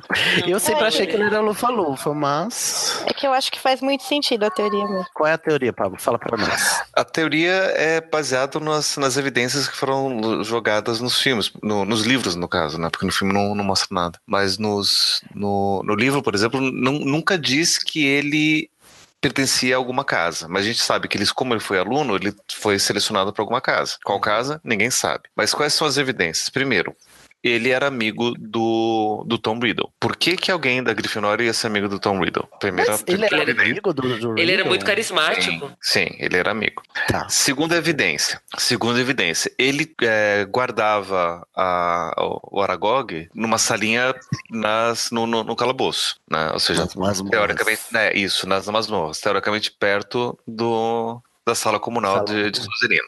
Se ele fosse Grifinória, por que, que ele desceria da torre da Grifinória para descer até as masmorras? Correr o risco de ser visto por um Sonserino ali para chegar e ver o, o Aragog. E considerando também, é o- no, no último livro, ele foi o único é, de fora, assim, o. Como é que, que eu quero dizer? O, ele foi sequestrado, bas- basicamente, né, pelo, pelos comensais. Não foi E morto, né? é, ele não foi morto, ele estava lá preso, teoricamente, porque talvez ele tivesse alguma, alguma relação ainda com, com, com Sonserina. Uhum. Gente. Uma boa teoria. Vocês aí façam o que você quiser dela, né? Se você aceitar. e é, O Harry. o Harry, você acha que o Harry merecia estar na Tô Sonserina? brincando, eu tô brincando. A confusão do chapéu, apenas isso, brincadeira. Ah, é verdade, é mesmo. Mas é por causa, era por causa da, da alma, Do né? sangue. Do Voldemort Isso. que tava lá nele. Ah, gente, a gente nem falou do, do Regulus Black, que ele, é o, ele seria o oposto do Tiago, do Peter. Do? Do Peter? É, Por que você acha porque isso, Bárbara? é uma pessoa trevosa que encontrou a luz. E o Peter é uma pessoa que mesmo. tava na luz e foi pra treva. É verdade. E aí a gente. Regulus é a que gente salva tudo. Regulus salvou a Sonserina também, né? Salvou a família. E a gente também conhece a história do Regulus, do, do Peter e, e todas essas, essas questões que a gente fica assim, ah, mas será que depois ele, ele se encaixava na casa, né? A gente, é, eu sempre lembro da frase do Dumbledore no- lá no Relíquias da Morte, quando ele tá conversando com o Snape lá no- na memória do Snape depois que ele morre, e o Harry tá vendo, e o Dumbledore menciona pro Snape, né? Eu acho que às vezes a gente seleciona cedo demais. E aí, é assim, até que ponto a seleção aos 11 anos de idade determina a história da pessoa, né? Até que ponto ela, é, a pessoa tá indo pra, pra casa porque ela se encaixa na casa ou ela vai se encaixar na casa porque foi mandada pra lá. Né? E, e- É, e como isso altera o curso da vida da pessoa. Completamente. Que ela falou 11 lá do. Regulus, né? Que ele também foi muito impulsivo, né? Que o Sirius falou que ele ficou louco, tipo assim, ele foi impulsivamente e o Lord Voldemort. E aí depois ele, ele se arrependeu, né? Sim. Isso, a, a pessoa ser impulsiva é, é mais uma atitude grifinória do que da Sonserina. É mesmo, é verdade. E ele foi lá e peitou o, o, Lord das Trevas, foi pegar o Horcrux sozinho, né, e tal. Foi bem grifinória mesmo, essa atitude. Mas, é, ele pode. Ah, não. Tipo, ele pode ter sido, sei lá, honrado com a família. Não, a família não, mas ao que é o certo, né? Não precisa ser da, da Grifinória pra poder só fazer o que é certo. É, sim, também. Ah, e a gente também não mencionou o Horácio Slughorn, né, que também é da Sonserina e não é Melhor uma professor. alma cebosa. Mas eu não que, pessoa, falando que pessoa difícil, né, aquela. Mas eu tô falando do régulo dele fazer o que é certo ou não. Eu não tô questionando isso, eu tô falando é do jeito que ele tomou as atitudes dele. Do É, dele ir atrás do Lord Voldemort foi impulsivo. É porque é uma mudança de atitude, porque a gente não esperaria isso de, uma, de um Sonserina, seja ele bom ou mal, né? É, esse, esse Uhum, tipo de entendi. atitude é mais característico de Grifinória. Mas eu concordo quando vocês dizem que a gente não tem que, só porque ele foi virtuoso uma vez, significa que ele não faz mais parte da Sonserina, né? Eu acho que ele foi um Sonserino sim até o final, mas viu, como a Bárbara falou, viu a luz, né?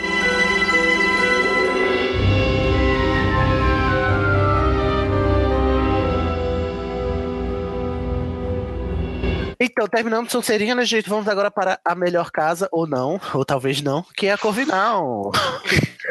Agora a casa cai. Então, Corvinal é uma das quatro casas de Escola da Magia de Bruxaria de Hogwarts. A casa foi fundada por Rowena Corvinal. Os Corvinos são conhecidos por sua sabedoria, esperteza e sagacidade. E mensagem de boas-vindas do Pottermore também observa que seus membros podem ser peculiares. Peculiares, Luna que eu diga, Pecu- né? É, pecu- peculiar, peculiar é um, é um bom eufemismo. Aham. Eu tenho gostos peculiares, você não entenderia. É, resumindo, resumindo, a casa dos gênios incompreendidos, que são muito diferentões. E não sei o Ai, quê. as pessoas à frente do seu tempo. É, os nerds. Ah, A Corvinal, o elemento dela é o ar, né? E aí, se você quiser fazer a correspondência astrológica do horóscopo, os, os signos de ar são Libra, é, Gêmeos e Aquário, não é isso? Aquários. Então, se você é de algum desses signos, ó, Gêmeos são comunicativos, Libras são os justos e Aquário são os vazios. Não, São os aquários, pessoas. os aquários são os inventivos. Aqueles, os, cri- os criativos inventivos. Criativos, e- olha aí, tá vendo? É. São os- Esse é tá aí. Talvez Então, os membros, os membros residem na Torre da Corvinal. De acordo com J.K., corresponde ao elemento ar. Vamos ver as características associadas. Corvinos possuem traços de inteligência, sabedoria, esperteza e criatividade. Muitos inventores e inovadores conhecidos vieram da Corvinal. No entanto, os corvinos são acusados de prejudicarem uns aos outros a fim de ganharem posições maiores. Adoro. Gente, eu fiquei de cara quando eu li isso. Tipo assim, é a casa das falciane mesmo, né? Assim, Não existe lealdade nesse negócio aqui, ó. porque a Sonserina, ela é autocentrada, mas ela é leal entre si. Mas a- o Corvinal é a barata voa dentro do cu e gritaria, cada um por si, Deus por todos. Você sabe que dando essa descrição, me vem na cabeça aqueles seriados do Vale do Silício, aquele monte de empreendedor super hippie, descolado, super genial, e um passando a perna no outro. É, todo É mundo puxando o tapete um do outro. Ai, gente, Corvinal claramente é uma alusão ao Vale do Silício. Esse- essa cultura de startup, né? Tudo lá. Então, estudantes da É engraçado que né, é, a, a cobrinha do capitalista startup é, é de Slytherin, mas tudo bem. Estudantes, estudantes da Corvinal também podem ser peculiares e possuem interesses inte- intelectuais em, comum, em comuns. Corvinos geralmente aceitam e celebram esses excêntricos. Ó, tem muitos excêntricos, né, gente? É, é a Luna cagada, inclusive. Até porque a Luna, ela não tem amigos na Corvinal, né? Inclusive, os Corvinos que a gente vê, a gente só vê eles sozinhos, né? E eu fico pensando que o, a Luna, que é da Corvinal, tipo, o- os amigos dela roubam os, os sa- sapatos dela e Os roubam e espalham. sapatos, Coisa é meio, gente, verdade. que povo ruim é esse? casa. É, é Gente. engraçado isso, porque eles podem ser peculiares, mas eles se- não se tratam com. não são amistosos uns com os outros em relação a isso. Aham. Gente, que casa horrorosa, eu quero sair. Corvinal é tipo os fãs. é, fãs de alguns podcasts aí, nerds Ah. e agressivos. Como assim, viado? Na frente da minha você tá me chamando Denúncia! de quê? Olha, nunca fui tão ofendido na história do, do- da minha vida, me comparando a esse tipo de gente. Olha, eu não aceitava, Cid. Olha, estou que fiquei o que agora engatilhado. Membros. Rowena Ravenclaw fundou a Casa Corvinal. Ela era conhecida como uma bruxa bonita e inteligente, e seu cartão do sábado de chocolate a chama da bruxa mais brilhante de seu tempo. Ai, muito fashion, ela é alfabetizada em inglês. É, Diz, inclusive, que ela era da nobreza. Uhum. Qual nobreza eu não lembro, mas era Até nobreza. porque o, o símbolo da Corvinal. Uma coisa curiosa, né? O símbolo da Corvinal, apesar do nome ser Ravenclaw, né? Ou seja, garra de, de, de corvo, de gralha, né? O símbolo da Corvinal é uma águia. No livro, né? E no filme eles mudaram para um corvo. Não sei Uhum. porquê, eu acho que era para fazer mais jus ao nome, né? É, mas ah, o problema é que o nome Raven não é necessariamente de corvo, é de escuro, de preto. Ah, é? Que Escuro? é, porque os corvos eles são pretos e, e, e o Raven tem a ver com isso também, né? Então é, é uma descrição da cor. Então se você pega uma águia que tem o claw, as, as garras pretas. Escuras. Ah, é. E isso eu, tô- eu mencionei quando você falou de, de realeza, porque sendo o símbolo dela uma águia, a águia lá na, na Europa, né, ela é muito associada à realeza, né, também como símbolo, né? Rowena valorizava a aprendizagem, então escolheu alunos que demonstrassem esperteza e sabedoria. Provavelmente não ia fazer amizades em outros lugares, ficar tudo bom. Filho Flitwick é o chefe da casa Corvinal. Ele é o professor. Gente, melhor professor. É. Melhor- A gente não vê muito ele, mas ele é o melhor. Ele é professor de feitiços de Hogwarts e é o maior estudioso, estudioso vivo dos dias de hoje em feitiços. De acordo com a Olha. mensagem de boas-vindas do Pottermore, quando os corvinos estão extremamente chateados, fazem os bolinhos dançarem para animá-los.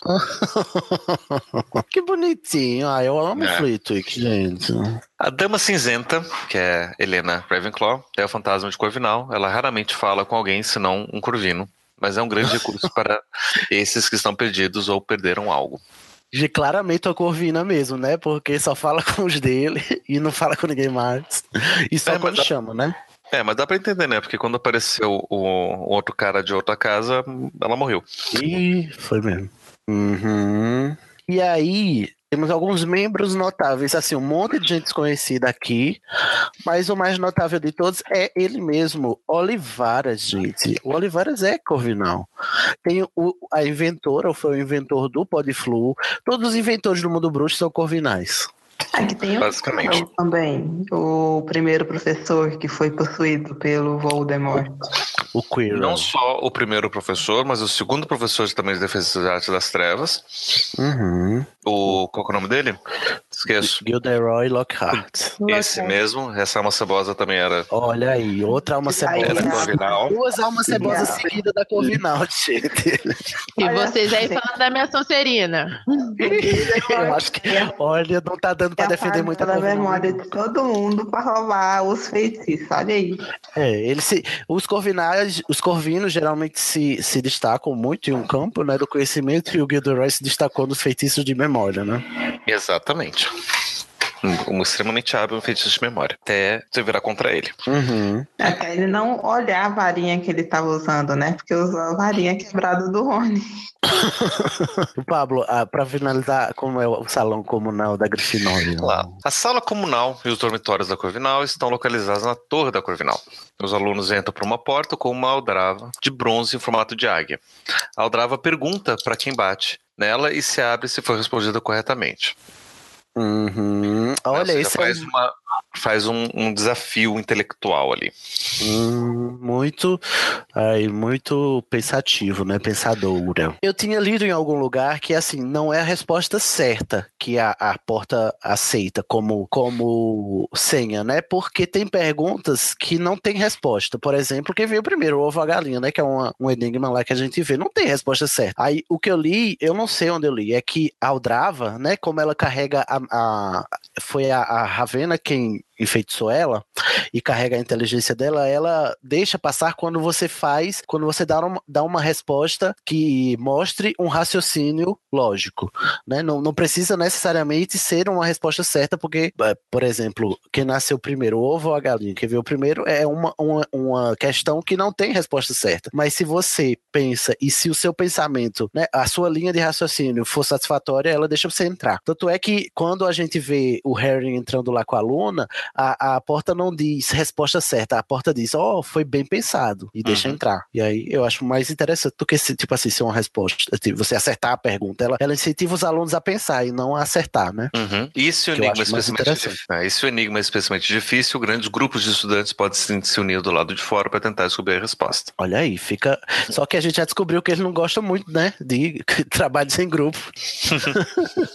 então eu acho que cada É. um por si mesmo na hora de É porque entrar. daí, é, porque daí fica naquela coisa, né? Porque se o, se o aluno não sabe responder, ele fica do lado de fora. Fico do lado de fora. Eu acho isso um pouco cruel, mas tudo bem.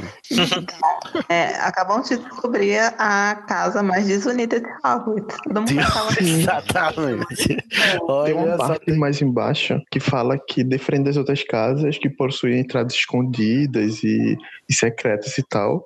A da Corvinal é a única que todo mundo sabe. Porque eles Ah, garantem que ninguém vai entrar. Hã? Convencida. Gente, a Corvinal é quase tão ruim quanto a Sucerina. Quase. A sala comunal é circular, com janelas em arco que proporcionam vistas incríveis às terras de Hogwarts. E ela tem uma estátua de mármore branco da fundadora Rowena Ravenclaw. Os dormitórios estão em torrinhas ramificadas da torre principal, onde os alunos podem ouvir o vento assobiando em, em torno das janelas. Os lençóis das camas de do céu são feitos de seda azul celeste. Que bonito. Olha, eu gosto da- do salão, do salão comunal da, da Corvinal. Vamos lá aos membros dessa casa tão unida, né? E também motorizada. Temos o Flitwick, né? Como a gente já falou aí, que é o diretor da casa. Tem a Helena, que é a, a- a fantasma. Ela é filha da Ravena e também é da Corvinal. O Olivaras, o Lockhart, a Ignatia, que foi a pessoa que criou o Podflu, né? A gente Uhum. viu isso lá no, no episódio que a gente falou sobre Podflu, que ela tem um monopólio do Podflu do mundo bruxo, então só ela pode vender, porque só ela que sabe a fórmula. Teve o Quirrell, né? Eu nunca eu não sabia que o primeiro nome do Quirrell era Quirino, gente, que coisa. Seu Quirino, tudo bom, seu Quirino? Eu acho que ninguém sabia, né? Porque todo mundo chamava ele de Kiro. É, Clearwater, oh, uma exceção aí, porque ela foi a namorada do Percy, né? Do, do Percy Weasley. Cho Chang, Chororô Chang. Que todo mundo ama essa mulher, né, gente? Essa pessoa Nossa carismática. Gente, só, olha, os membros aqui não estão ajudando também. Aí, quem mais? A Tem um Luna. monte de gente. E a Luna. Ah, tem um- um- uma, das, uma das gemas Patil. É da- verdade, olha aí. Elas são gêmeas, mas uma é da Grifinória e outra é da Corvinal. E tem a Luna, gente, que é a melhor pessoa desse universo bruxo. E ela é da Corvinal. Uhum. Será que ela salva a casa inteira? Só ela? Não, ela e Flitwick. Flitwick também salva. Ai, Acho que os dois são também. só, aí acabou, né? Aí você bota fogo, tira os dois e bota fogo no resto da casa. Aí a Luna, Gente, a a casa Luna- é bonita, gente, calma. Como é? A casa é bonita? A casa, a torre é bonita. Depois É, a gente não coloca bota- no prédio. Não, né? e é patrimônio público do mundo bruxo, não bota fogo, não, gente. Desculpa. É, não, Pode não tem demolir, não muita precisa polêmica, né? Fogo, não. Todo mundo que é da Corvinal coube lá na Corvinal, né? Perfeitinho. Só Dizem tem que, que Hermione seria Corvinal. É, ela foi um. Ela teve um- uma briga lá com o Chapéu Seletor e acabou na, na Grifinória, mas ela caberia na Corvinal. Só que a, a Hermione, ela, ela, eu lendo aqui, ela não encaixa mesmo não na Corvinal, não. Porque a Hermione, ela gosta de dividir, ela gosta de compartilhar e tal. Ela é, ela é mais afetuosa do que... Ela não é puramente intelectual. Você imagina Mas que onde de é que a manhã- Luna entra aí também? Ela é É excêntrica. excêntrica. ela Ah, é. é. Não lembrava. Inteligente e excêntrica. É, depois de uns tempos que eu li o livro, pra mim a Luna era da Lufa Lufa. Eu também por muito tempo eu tive a Lufa a Lufa. Luna era da Lufa. Ela é Ai, muito amorzinho pra ser Corvinal. É verdade, ela caberia também na Lufa-Lufa, né? Talvez. A Hermione, talvez, se tivesse entrado na Corvinal, é, pegasse esses trejeitos, não sei. É, eu acho que ela ia ficar. Gente, tão insuportável a Hermione ia ficar se É. ela fosse a Corvinal. Eu, eu fico imaginando Ela a Hermione entrando no Corvinal e, e aí de manhã ela descobre a resposta da pergunta e todo mundo já sabe, porque a dela é espalha pra todo mundo, porque ela não, não aguenta guardar só pra ela. E aí todo mundo ia saber a senha. Mas, mas não é uma pergunta para geral, é uma pergunta para cada pessoa. Cada diferente. pessoa que É uma aparece. É uma pergunta por dia, não é? É uma pergunta Não. por dia, exato. Tanto que a hora que É? o. Harry. Não, não é uma por dia, não. Que a hora, que tanto a hora que o Harry vai entrar com a Luna é uma pergunta. E a hora que o comensal fala pra McGonagall abrir, é outra pergunta que Outra ela faz. pergunta. É, logo em seguida. uhum. Então, Mas- cada pessoa que chega lá é uma pergunta diferente. É, não sei, tipo, a descrição, pelo menos tem uma das coisas aqui no texto da pauta falando que é, não é comum, não é incomum achar 20 pessoas em frente à porta da sala, da sala comunal tentando achar a resposta do dia juntos. Resposta mas do aí- dia. Não é do dia, não é do dia. De repente você chega lá, alguém tá, tá lá Tá o desafio. empacado Vamos lá. pensar. Tá empacado. Aí chega o outro, daí chega o outro, de repente tem 20 pessoas tentando descobrir o desafio. Esse E desafio aí- que ninguém descobriu ainda. Aí quando alguém descobre, entra e vira outro desafio, né? Outra- Entendi, entendi. Assim que uma- alguém. Eu acho que tem. Será que tem um número. Será que se é uma inteligência artificial tem um número limitado de perguntas lá no, no, na Aldrava? Fica a questão, né? Porque será que já, já deu alguma repetida? É, essas pinturas de quadro, essas inteligências aí, são uma coisa que eu acho que valia muito a pena a gente tentar, É tentar mesmo, pensar né? sobre, porque é uma coisa que Essas- sempre me dá, deixa muito em dúvida. Essa ciência, né? legal. Dessas figuras mágicas, Uhum. né? Verdade, olha aí, boa, bom, um bom tópico. Vejamos. Já sei.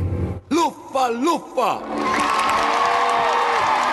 Aline, já que você tá aí dando ideias maravilhosas, faça as honras da sua casa Lufa Lufa para nós encerrarmos esse podcast. Vamos lá, então todo mundo che- chega junto, que aqui a gente Chega. acolhe todo mundo. Ai, gente, a Lufa Lufa é muito amorzinho, né, gente? Muito amor. Olha, quem ofender a Lufa Lufa aqui vai se ver comigo. Viu? Viu, Érico? Então, os lufanos estão associados à confiabilidade, lealdade e uma forte ética de trabalho.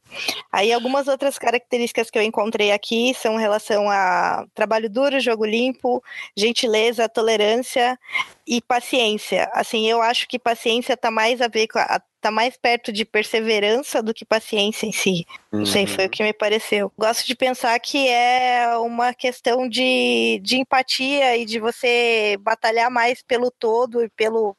Pelo, pela O pensamento comunidade, coletivo, né? isso, Comuni- pelo coletivo Ah, do que é eu, do que pelo eu. Então fica a Verdade. dica aí, Corvinal, né? E nesse, assim, os. Olha que interessante, porque a Sonserina e a Corvinal elas são mais individualistas, só que cada um a seu modo. E a Lufa Lufa e a Grifinória elas são mais é, comunistas, coletivistas. É, e cada um a seu modo também, né? Sim, Será que dá pra fazer gráfico, político, econômico? Eu acho que dá pra fazer o gráfico aí, com o seu espectro político de acordo com a sua casa de rock. Sempre dá, viu? Lufa Lufa seria o quê? É, é, esquerda liberal? Extrema, es- não, seria Não. extrema é esquerda. comunistão. Comunista, é. Socialista esquerda. comunista. Esquerda autoritária. Não, é- é- no eixo autoritário liberal seria esquerda É, autoritária, ou esquerda estatal. Lufa Lufa não tem como ter cara de esquerda autoritária, eu não. acho que esquerda autoritária é mais a Grifinória do que a. Também acho. Lufa Lufa, tudo aí legalize. e aí a Corvinal, a Corvinal seria a direita liberal e a Sonserina a direita autoritária. pro comunismo. É que o Olha, comunismo tá no lado da esquerda autoritária, dentro desse do, do, do- do gráfico. Então, porque é mais eu tô pra- é mais pro extremo, a né? Lufa ia dar mais pro anarquismo. olha. Também olha, acho. olha, Também já- interessante. jamais pensei que a gente ia chegar a esse ponto. É, gostei, gostei não dessa linha de imaginava. pensamento. Mas assim, pegando um- uma pegada mais humanas, mais humanas, humaníssimas, se você quiser continuar com a correlação horóscopo, né? É, Lufa Lufa é relacionada ao elemento terra, e os signos de terra são touro, virgem e, e capricórnio. E, gente, minha mãe é de Eu touro. acho que tá muito ela é diferente. super Lufa Lufa. Olha aí, eu Touro é meu ascendente, então eu concordo muito. Eu acho só touro encaixa. É, eu acho que só touro, porque, Porque Capricórnio touro gosta de comer, um né? pouco. Não, mas Virgem. capricornianos são muito empenhados e focados, igual os lufanos. Uhum. Meu ascendente é em virgem. E os, os virginianos, eles são organizados e, e muito obstinados, assim, também, e, e- e gostam de tudo do seu jeito, assim, de, de- fazer as coisas acontecerem. São eu acho que signos da, entra na da questão materialização, dedicação né? e perseverança. É isso, que virginiano é, é sempre muito dedicado, assim. Excelente, Aline, o que E aí, mais? a sala comunal, é, para quem quer ter uma imagem na cabeça, assim, a descrição da sala comunal lembra, lembra, lembra muito uma toca de um hobbit, não é verdade? Sim, eu É, pensei eu tava pensando nisso também, quando eu tava lendo, parece a toca de um hobbit. Então ela Bem fica confuso. localizada, ela tem a melhor localização possível, porque ela fica perto da cozinha. Da cozinha. Ninguém pode Deus, eu quero- disso. Eu quero muito pra, pra Lufa Lufa. Imagina, Até, você mora num castelo. O castelo é gigante, enorme. Você vai morar onde? Perto da cozinha. Tá resolvido todos os seus problemas. todos os problemas. Isso, e- Inclusive- e- e vocês sabem por que isso, né? Hum, não Por sei. conta da larica, né? Depois você É? Olha aí, Exatamente. Ervas legalize e comida. Mesmo. E a gente sabe que os hobbits também tinham a sua ervinha lá, né? Exatamente. Exatamente. Até a porta da, até a porta da Lufa Lufa é redonda, né? Igual a casa, uma toca de hobbits. Isso, e a, a, a porta fica escondida atrás de uma pilha de barris. E para você entrar, você tem que fazer um batuque lá no barril. Entrar Olha, no- gente, é muito legal isso. Tem que fazer uma É batucada. muito gente. Brasil, gente. Gente, Lufa Lufa é melhor caso. Se você não achava, começa a achar agora, senão você tá errado. Eu falei que ia conversar Inclusive, com todo mundo. é, o único, é a única casa com uma, uma sistema de segurança que reage contra invasores. Porque Sim, exatamente. é, para quem tocar errado, cai é, vinagre em cima da cabeça da pessoa. E se você tentar entrar e errar, você, toma um banho de vinagre. Todo mundo vai perceber que você tentou entrar na casa da Lufa, na sala da Lufa-Lufa. Então é isso. Acho que o- os destaques aí são as figuras relacionadas à herbologia e aos estudos de criaturas mágicas e esse tipo de coisa. A sala com- comunal tem muitas plantas e muita de- tipo que é trazida aí pela Cara do Neville, né? Também isso. O Ah, Neville Neville. devia ir pra Lufa-Lufa, né? É, tem Ah, muita, agora muita gente- gente que faz esse paralelo, né, do Neville na Lufa-Lufa, mas eu acho que a, a história dele enca- encaminha ele pra Grifinória. É, exatamente, concordo. com Mas você. assim, agora a gente descobriu porque a JK se enfiou na lufa-lufa, né? Por quê? Gente, melhor sala comunal, melhor casa. É, tudo igual, tudo de, de divertida na Lufa-Lufa. A criadora da, como a Aline falou, é a Elga Lufa-Lufa, a Elga Hufflepuff. Qual é- que ela se destacava, se destacava muito sua, com É. sua habilidade com feitiços com comida, né? Com alimentação. Isso mesmo. Ela era a que- cozinheira do castelo. Cuidava das Larica. plantinhas. Gente, o. Masterchef. Masterchef, gente! Elga sendo a, a apresentadora do Masterchef Hogwarts. E aí, outra coisa legal é que a- o mascote é um texugo, né? Eu não sei qual que é o, o termo que o pessoal usa em inglês, mas que é um animal que é frequentemente subestimado, que vive calmamente até que ele seja atacado. E quando Uhum. provocado, pode lutar contra animais maiores que ele mesmo. Ai, gente, até o animal é o melhor animal. E, e- e eu acho que inglês é. Badger, que chama. Badger. Badger. E, e nesse Inclusive, sentido. é um dos poucos animais que lutam contra cobras e sobrevivem. Uou, Olha aí, que olha aí. interessante. A rixa vai começar de novo. Indiretas. Então, né?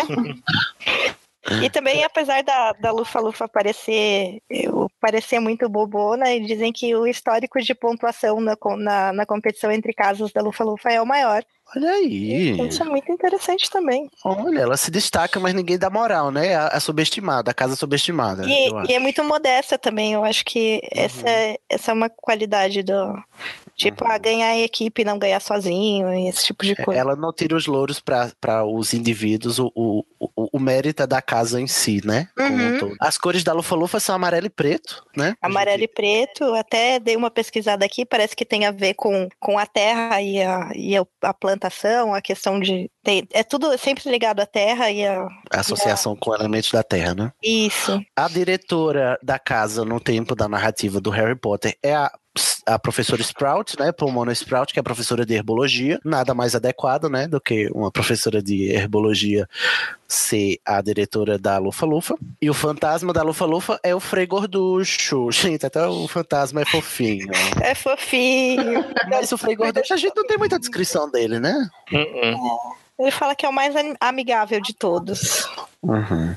Eu acho engraçado que é um frei, tipo assim, é uma, uma figura católica, né? No, no Castelo de verdade. Buda. Assim, assim, como é que um frei foi parar em Hogwarts? Provavelmente o nascido trouxa que descobriu que foi que, que era mago depois. Ah, E um bruxo e- nascido trouxa. É verdade, pode ser. E aí, gente, vamos aqui para os membros da Lufa Lufa, porque são poucos, mas são loucos. São poucos, mas são bons. Grande lista, só que não. Mas aí temos quem? Ele mesmo, esse homem, assim, gente, que eu mal conheço, já considero pacas, nunca vi, sempre te amei. Newt Scamander, esse homem maravilhoso que a gente vai falar sobre ele em Animais Fantásticos, o filme. É, olha, amo o Newt, amo o Ed Redmayne. Eu nu- nu- nunca, nunca vi um personagem tão de acordo com o ator que o faz. Eu, olha, só elogios pra esse homem. Eu gosto muito do Newt, eu acho que o Redman, ele meio que ele interpreta sempre ele mesmo, então eu acho que o. é- é- é- Então é ele é, ele é o Newt, né? Exatamente. Que absurdo. Engraçado, porque as descrições do Newt antes do dos filmes, eu imaginava uma coisa muito diferente. Tipo, um cara- Exatamente. É, esse é o meu Mas- ponto de vista. Eu acho que uma vez que o Redman pega um papel, ele faz virar ele mesmo. E aí Aham. ele considera todo o histórico do personagem. Essa é minha crítica. No caso, deu certo, ficou bom, mas é uma, ainda fica a minha crítica ao ator. Ai, gente, eu não sei, eu não conheço muito. Eu só conheço ele do. do que ele, ele fez o Steve Hawking, né? E eu só conheço esse e, o- e o Newt, né? Eu sei que ele fez a garota dinamarquesa também, ganhou até Oscar por causa disso, mas. É, Garota Dinamarquesa eu gostei bastante. Eu não, conhe... eu não assisti, então não sei opinar. Mas- Ele fez aquele filme maravilhoso, só que não O Destino de Júpiter. Ih, foi, também. esse a gente esquece, calma. Eita, assisti. Afetadíssimo. Aí, além do Newt, temos o professor Kettleburn, né, que foi o professor de, de trato das criaturas mágicas antes do Hagrid. Diz que ele era tão inconsequente quanto o Hagrid, né, perdeu todos os membros, Quase todos. Quase todos. O, o Dumbledore fazia membros, as próteses dele de madeira, ele queimava tudo com os explosivinhos. Uhum. Que fofo, né, gente? E aí tem essa fofa da Tonks, gente. Era, ela é lufana também, a querida. ninfadora. Eu gosto muito da ninfadora. Ela- Eu não. Que não gosta de ser chamada de Nefadora. Desculpa. O vencedor do torneio de luxo, né? Ela combina muito com a Lufa Lufa, gente. Ela é muito humana. É. Gente, Engraçado que eu não tinha pensado numa casa pra ela. Tô esquecendo aqui do Edward. Calma, Você vai chegar lá. Calma, Que morreu pra virar vampiro. Vamos chegar lá.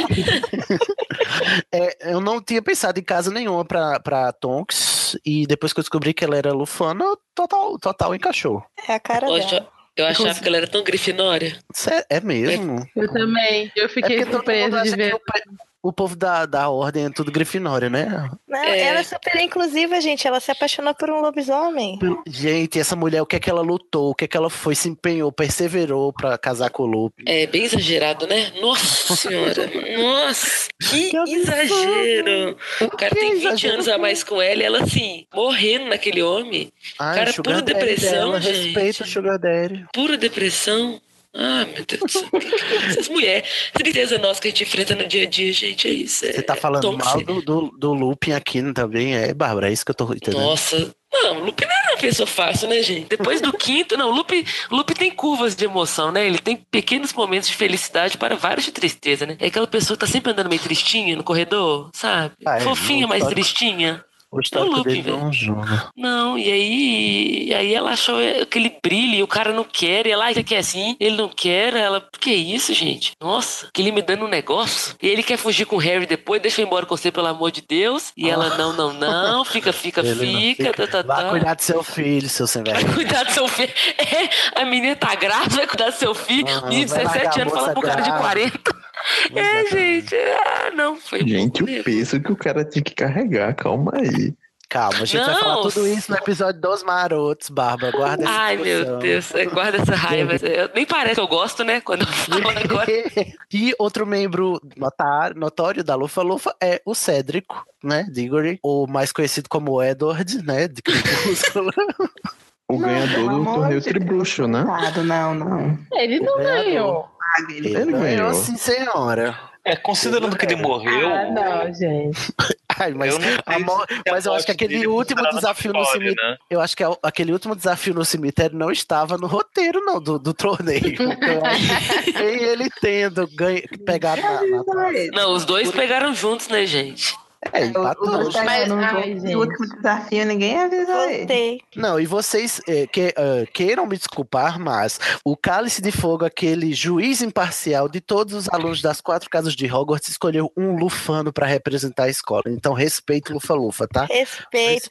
Ó, deixa, deixa eu chegar aí. Primeiro eu quero mandar um beijo pra minha operadora, que resolveu que a internet chega via caminhão, aparentemente. Tá chegando caminhão, né?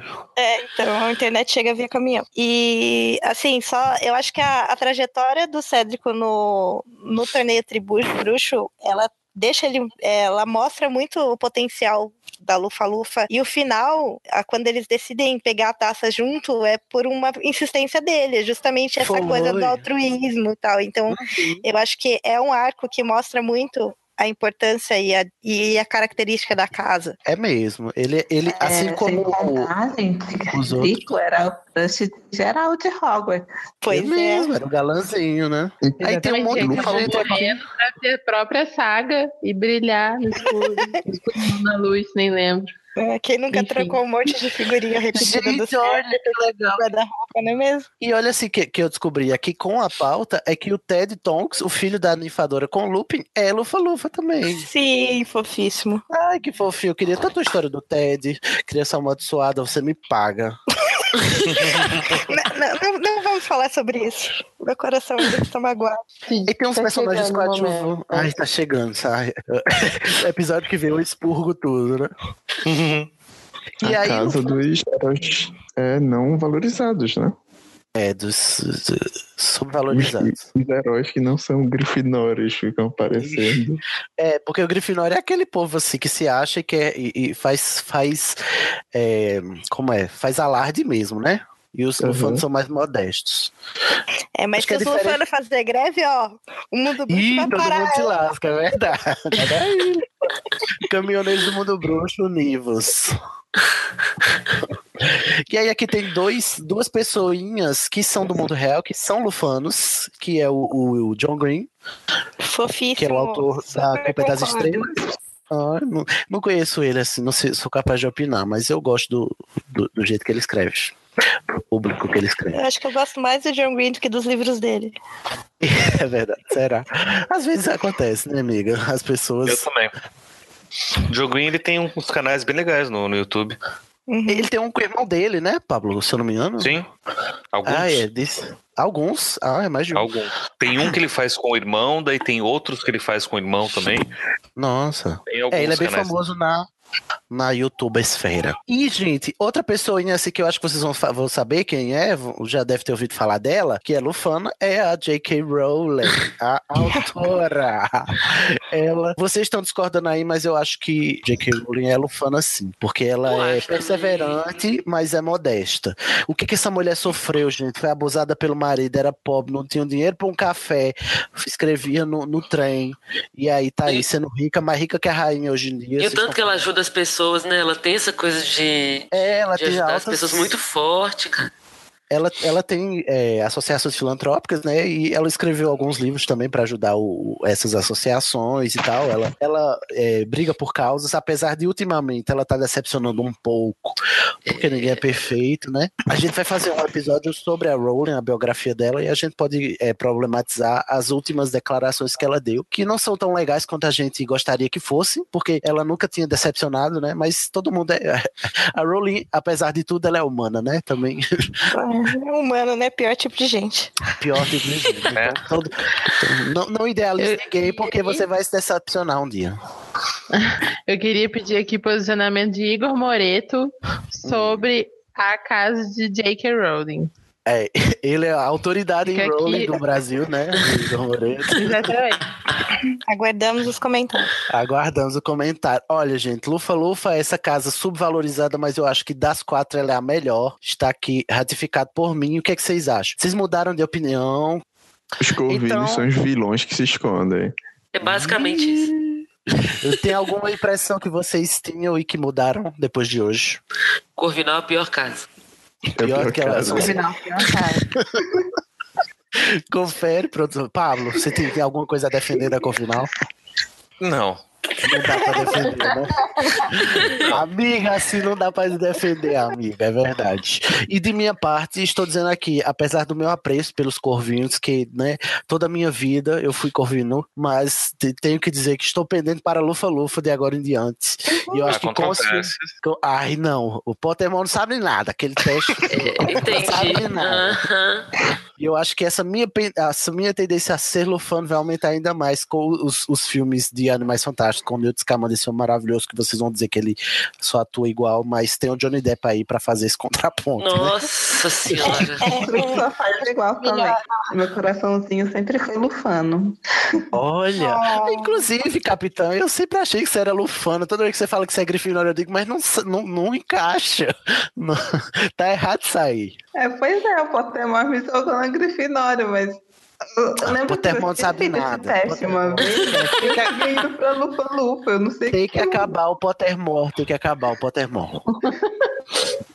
Eu Então, ouvi, gente- um, eu ouvi um shade numa série, eu não vou me lembrar de onde foi agora, que alguém disse que quem diz que é da Lufa Lufa é porque não tem coragem suficiente pra ir pra Grifinória. Que absurdo. Eu queria comentários de vocês sobre isso.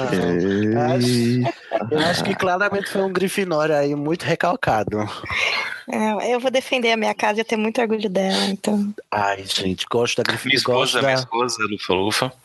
Ah, que legal. Olha só. É. Eu não E conheço ninguém da Lufa Lufa, fora a Aline. Eu não conheço ninguém. E Eu acho uma ela falou que foi uma casa muito massa. Nossa, ela falou, na verdade, ela quando ela terminou o, o livro, o sétimo livro, ela começou naquela loucura de mensagens da internet, né? Vou explicar tudo pra vocês na internet. Ela falava, eu acho que ela falou que a casa que ela mais gostava era a Lufa Lufa. Eu só acho engraçado, né? O mesmo, eu só acho engraçado que ela acha que é a casa mais legal, mas não botou ninguém lá na casa, Corvi... na casa comunal da Lufa Lufa. A gente viu o, a da Sonserina, a gente viu a da Corvinal, mas a Lufa Lufa que é bom nada. Inclusive, um livro inteiro teve um protagonista da Lufa Lufa e ela não botou a gente lá dentro. Não, é, e o Mas- único menino que teve morreu rapidaço. Mas a da Lufa Lufa é mais difícil de invadir. Ai, gente, o Cédric podia não, adianta tomar, não adianta tomar poção polissuco, você errar o batuque lá já era, meu irmão. É, ela tá mais Eu de mil acho. anos sem ser invadida. É mais difícil de todas. Mas uma coisa é invadir, outra coisa é você ser convidado. Eu acho que o Cédrico, em vez de dizer, ô, ô, ô, Harry, você já tentou lavar seu ovo? Podia ter levado ele lá no salão comunal. Né? Vou te Tem um mostrar legado. como é que lava o ovo, Harry. Vou te mostrar. Tem um legado que podcast vai deixar para o mundo. Vai lavar o ovo. Vai lavar o ovo, Harry. É porco. Gente, é nesse clima de higiene, pessoal, que a gente termina mais um episódio da Pai Pedra Filosofal. Eu tô me cagando de Não rir. ia falar, porque a banheira é só no. no- A banheira é só no banheiro dos monitores. Mas Ai, lava na essa- bacia. Mas, gente, ela, ela é a dona do universo. Ela podia criar uma banheira na- lá na- no salão comunal da, da Lufa Lufa. Podia, né? Vocês têm alguma consideração final? Quero ir pra Lufa Lufa. Todos queremos agora, né? É unânime. A gente aceita todos, pode vir. Ai, que lindo. Lufa Lufa, melhor casa. Seu amorzinho. Então, Ó, gente, ra- rapidinho, só deixa eu problematizar um pouquinho aqui, porque eu não estava satisfeito com o fato da J.K. ser lufa-lufa. ah. E eu encontrei aqui uma fonte dela dizendo que ela é Grifinória. Ih, então tá errado. Essa fonte aqui da pauta. Eu Não sei. Ou a gente fica aguardando a resposta do Igor Moreto, né? Que é o biógrafo da Rowling no Brasil. Quando o Igor deu Ah. parecer, acabou a discussão. Acabou tá a discussão, exatamente. Fica é, atestado. Tanto que Então, eu tinha gente- lido que ela tinha feito toda a história centrada em, em torno de Grifinória, Harry Potter e Grifinória, porque ela era Grifinória. É, o Harry nasceu no, no dia do aniversário dela, por também, né? Uhum. Ela, tem, ela tem essas coisinhas. É verdade, faz, senti- faz mais sentido ela ser da Grifinória mesmo. Posso encerrar? Fica à vontade. Gente deixa. Mas alguém quer dizer alguma coisa? Fala agora, caso para ser. Sonserina e Grifinória se se unissem e dominavam o mundo. Mas a gente fica brigando por besteira. Fica Cada brigando. Rivalidades, né? Então, gente, ó, esse foi mais um episódio do Epá Pedra Filosofal. Se prepara que o próximo episódio é sobre criança amaldiçoada. Gente, Nossa. esse episódio aí, olha, estamos. Não, Então, se você- não. Vai ser. A gente, tem que, a gente tem que exorcizar isso, amigo. A gente tem que tirar isso da garganta. Então, se você ainda não leu a peça, leia. Se você não foi pra Londres assistir, leia. Você acha fácil na internet, é muito fácil de achar. Não precisa dar dinheiro pra Rogo, pelo amor de Deus, não dá. Porque essa peça não vale a pena, não vale os, os 30 reais, não vale. Isso- sou eu dizendo, né? Na verdade, é uma opinião pessoal minha. Então, o próximo episódio vocês aguardem, né? Então, se vocês quiserem, inclusive, debater lá alguns pontos lá no grupo, pra gente mencionar no episódio, vocês vão lá em é, facebook.com/barra grupos barra EPEPF, é o grupo do Epau é Pedra Filosofal no Facebook, ele é aberto para todos os ouvintes que quiserem lá, conversar com a gente. Inclusive, todo mundo que tá aqui tá lá no grupo, não é, não, gente? Sim. É, A gente Sim. interage muito, todo mundo é amorzinho. A gente acolhe todo mundo. Não é como a Cracóvia que você só pode entrar sendo patrão, ou seja, os sonserinos, né? Interesseiros.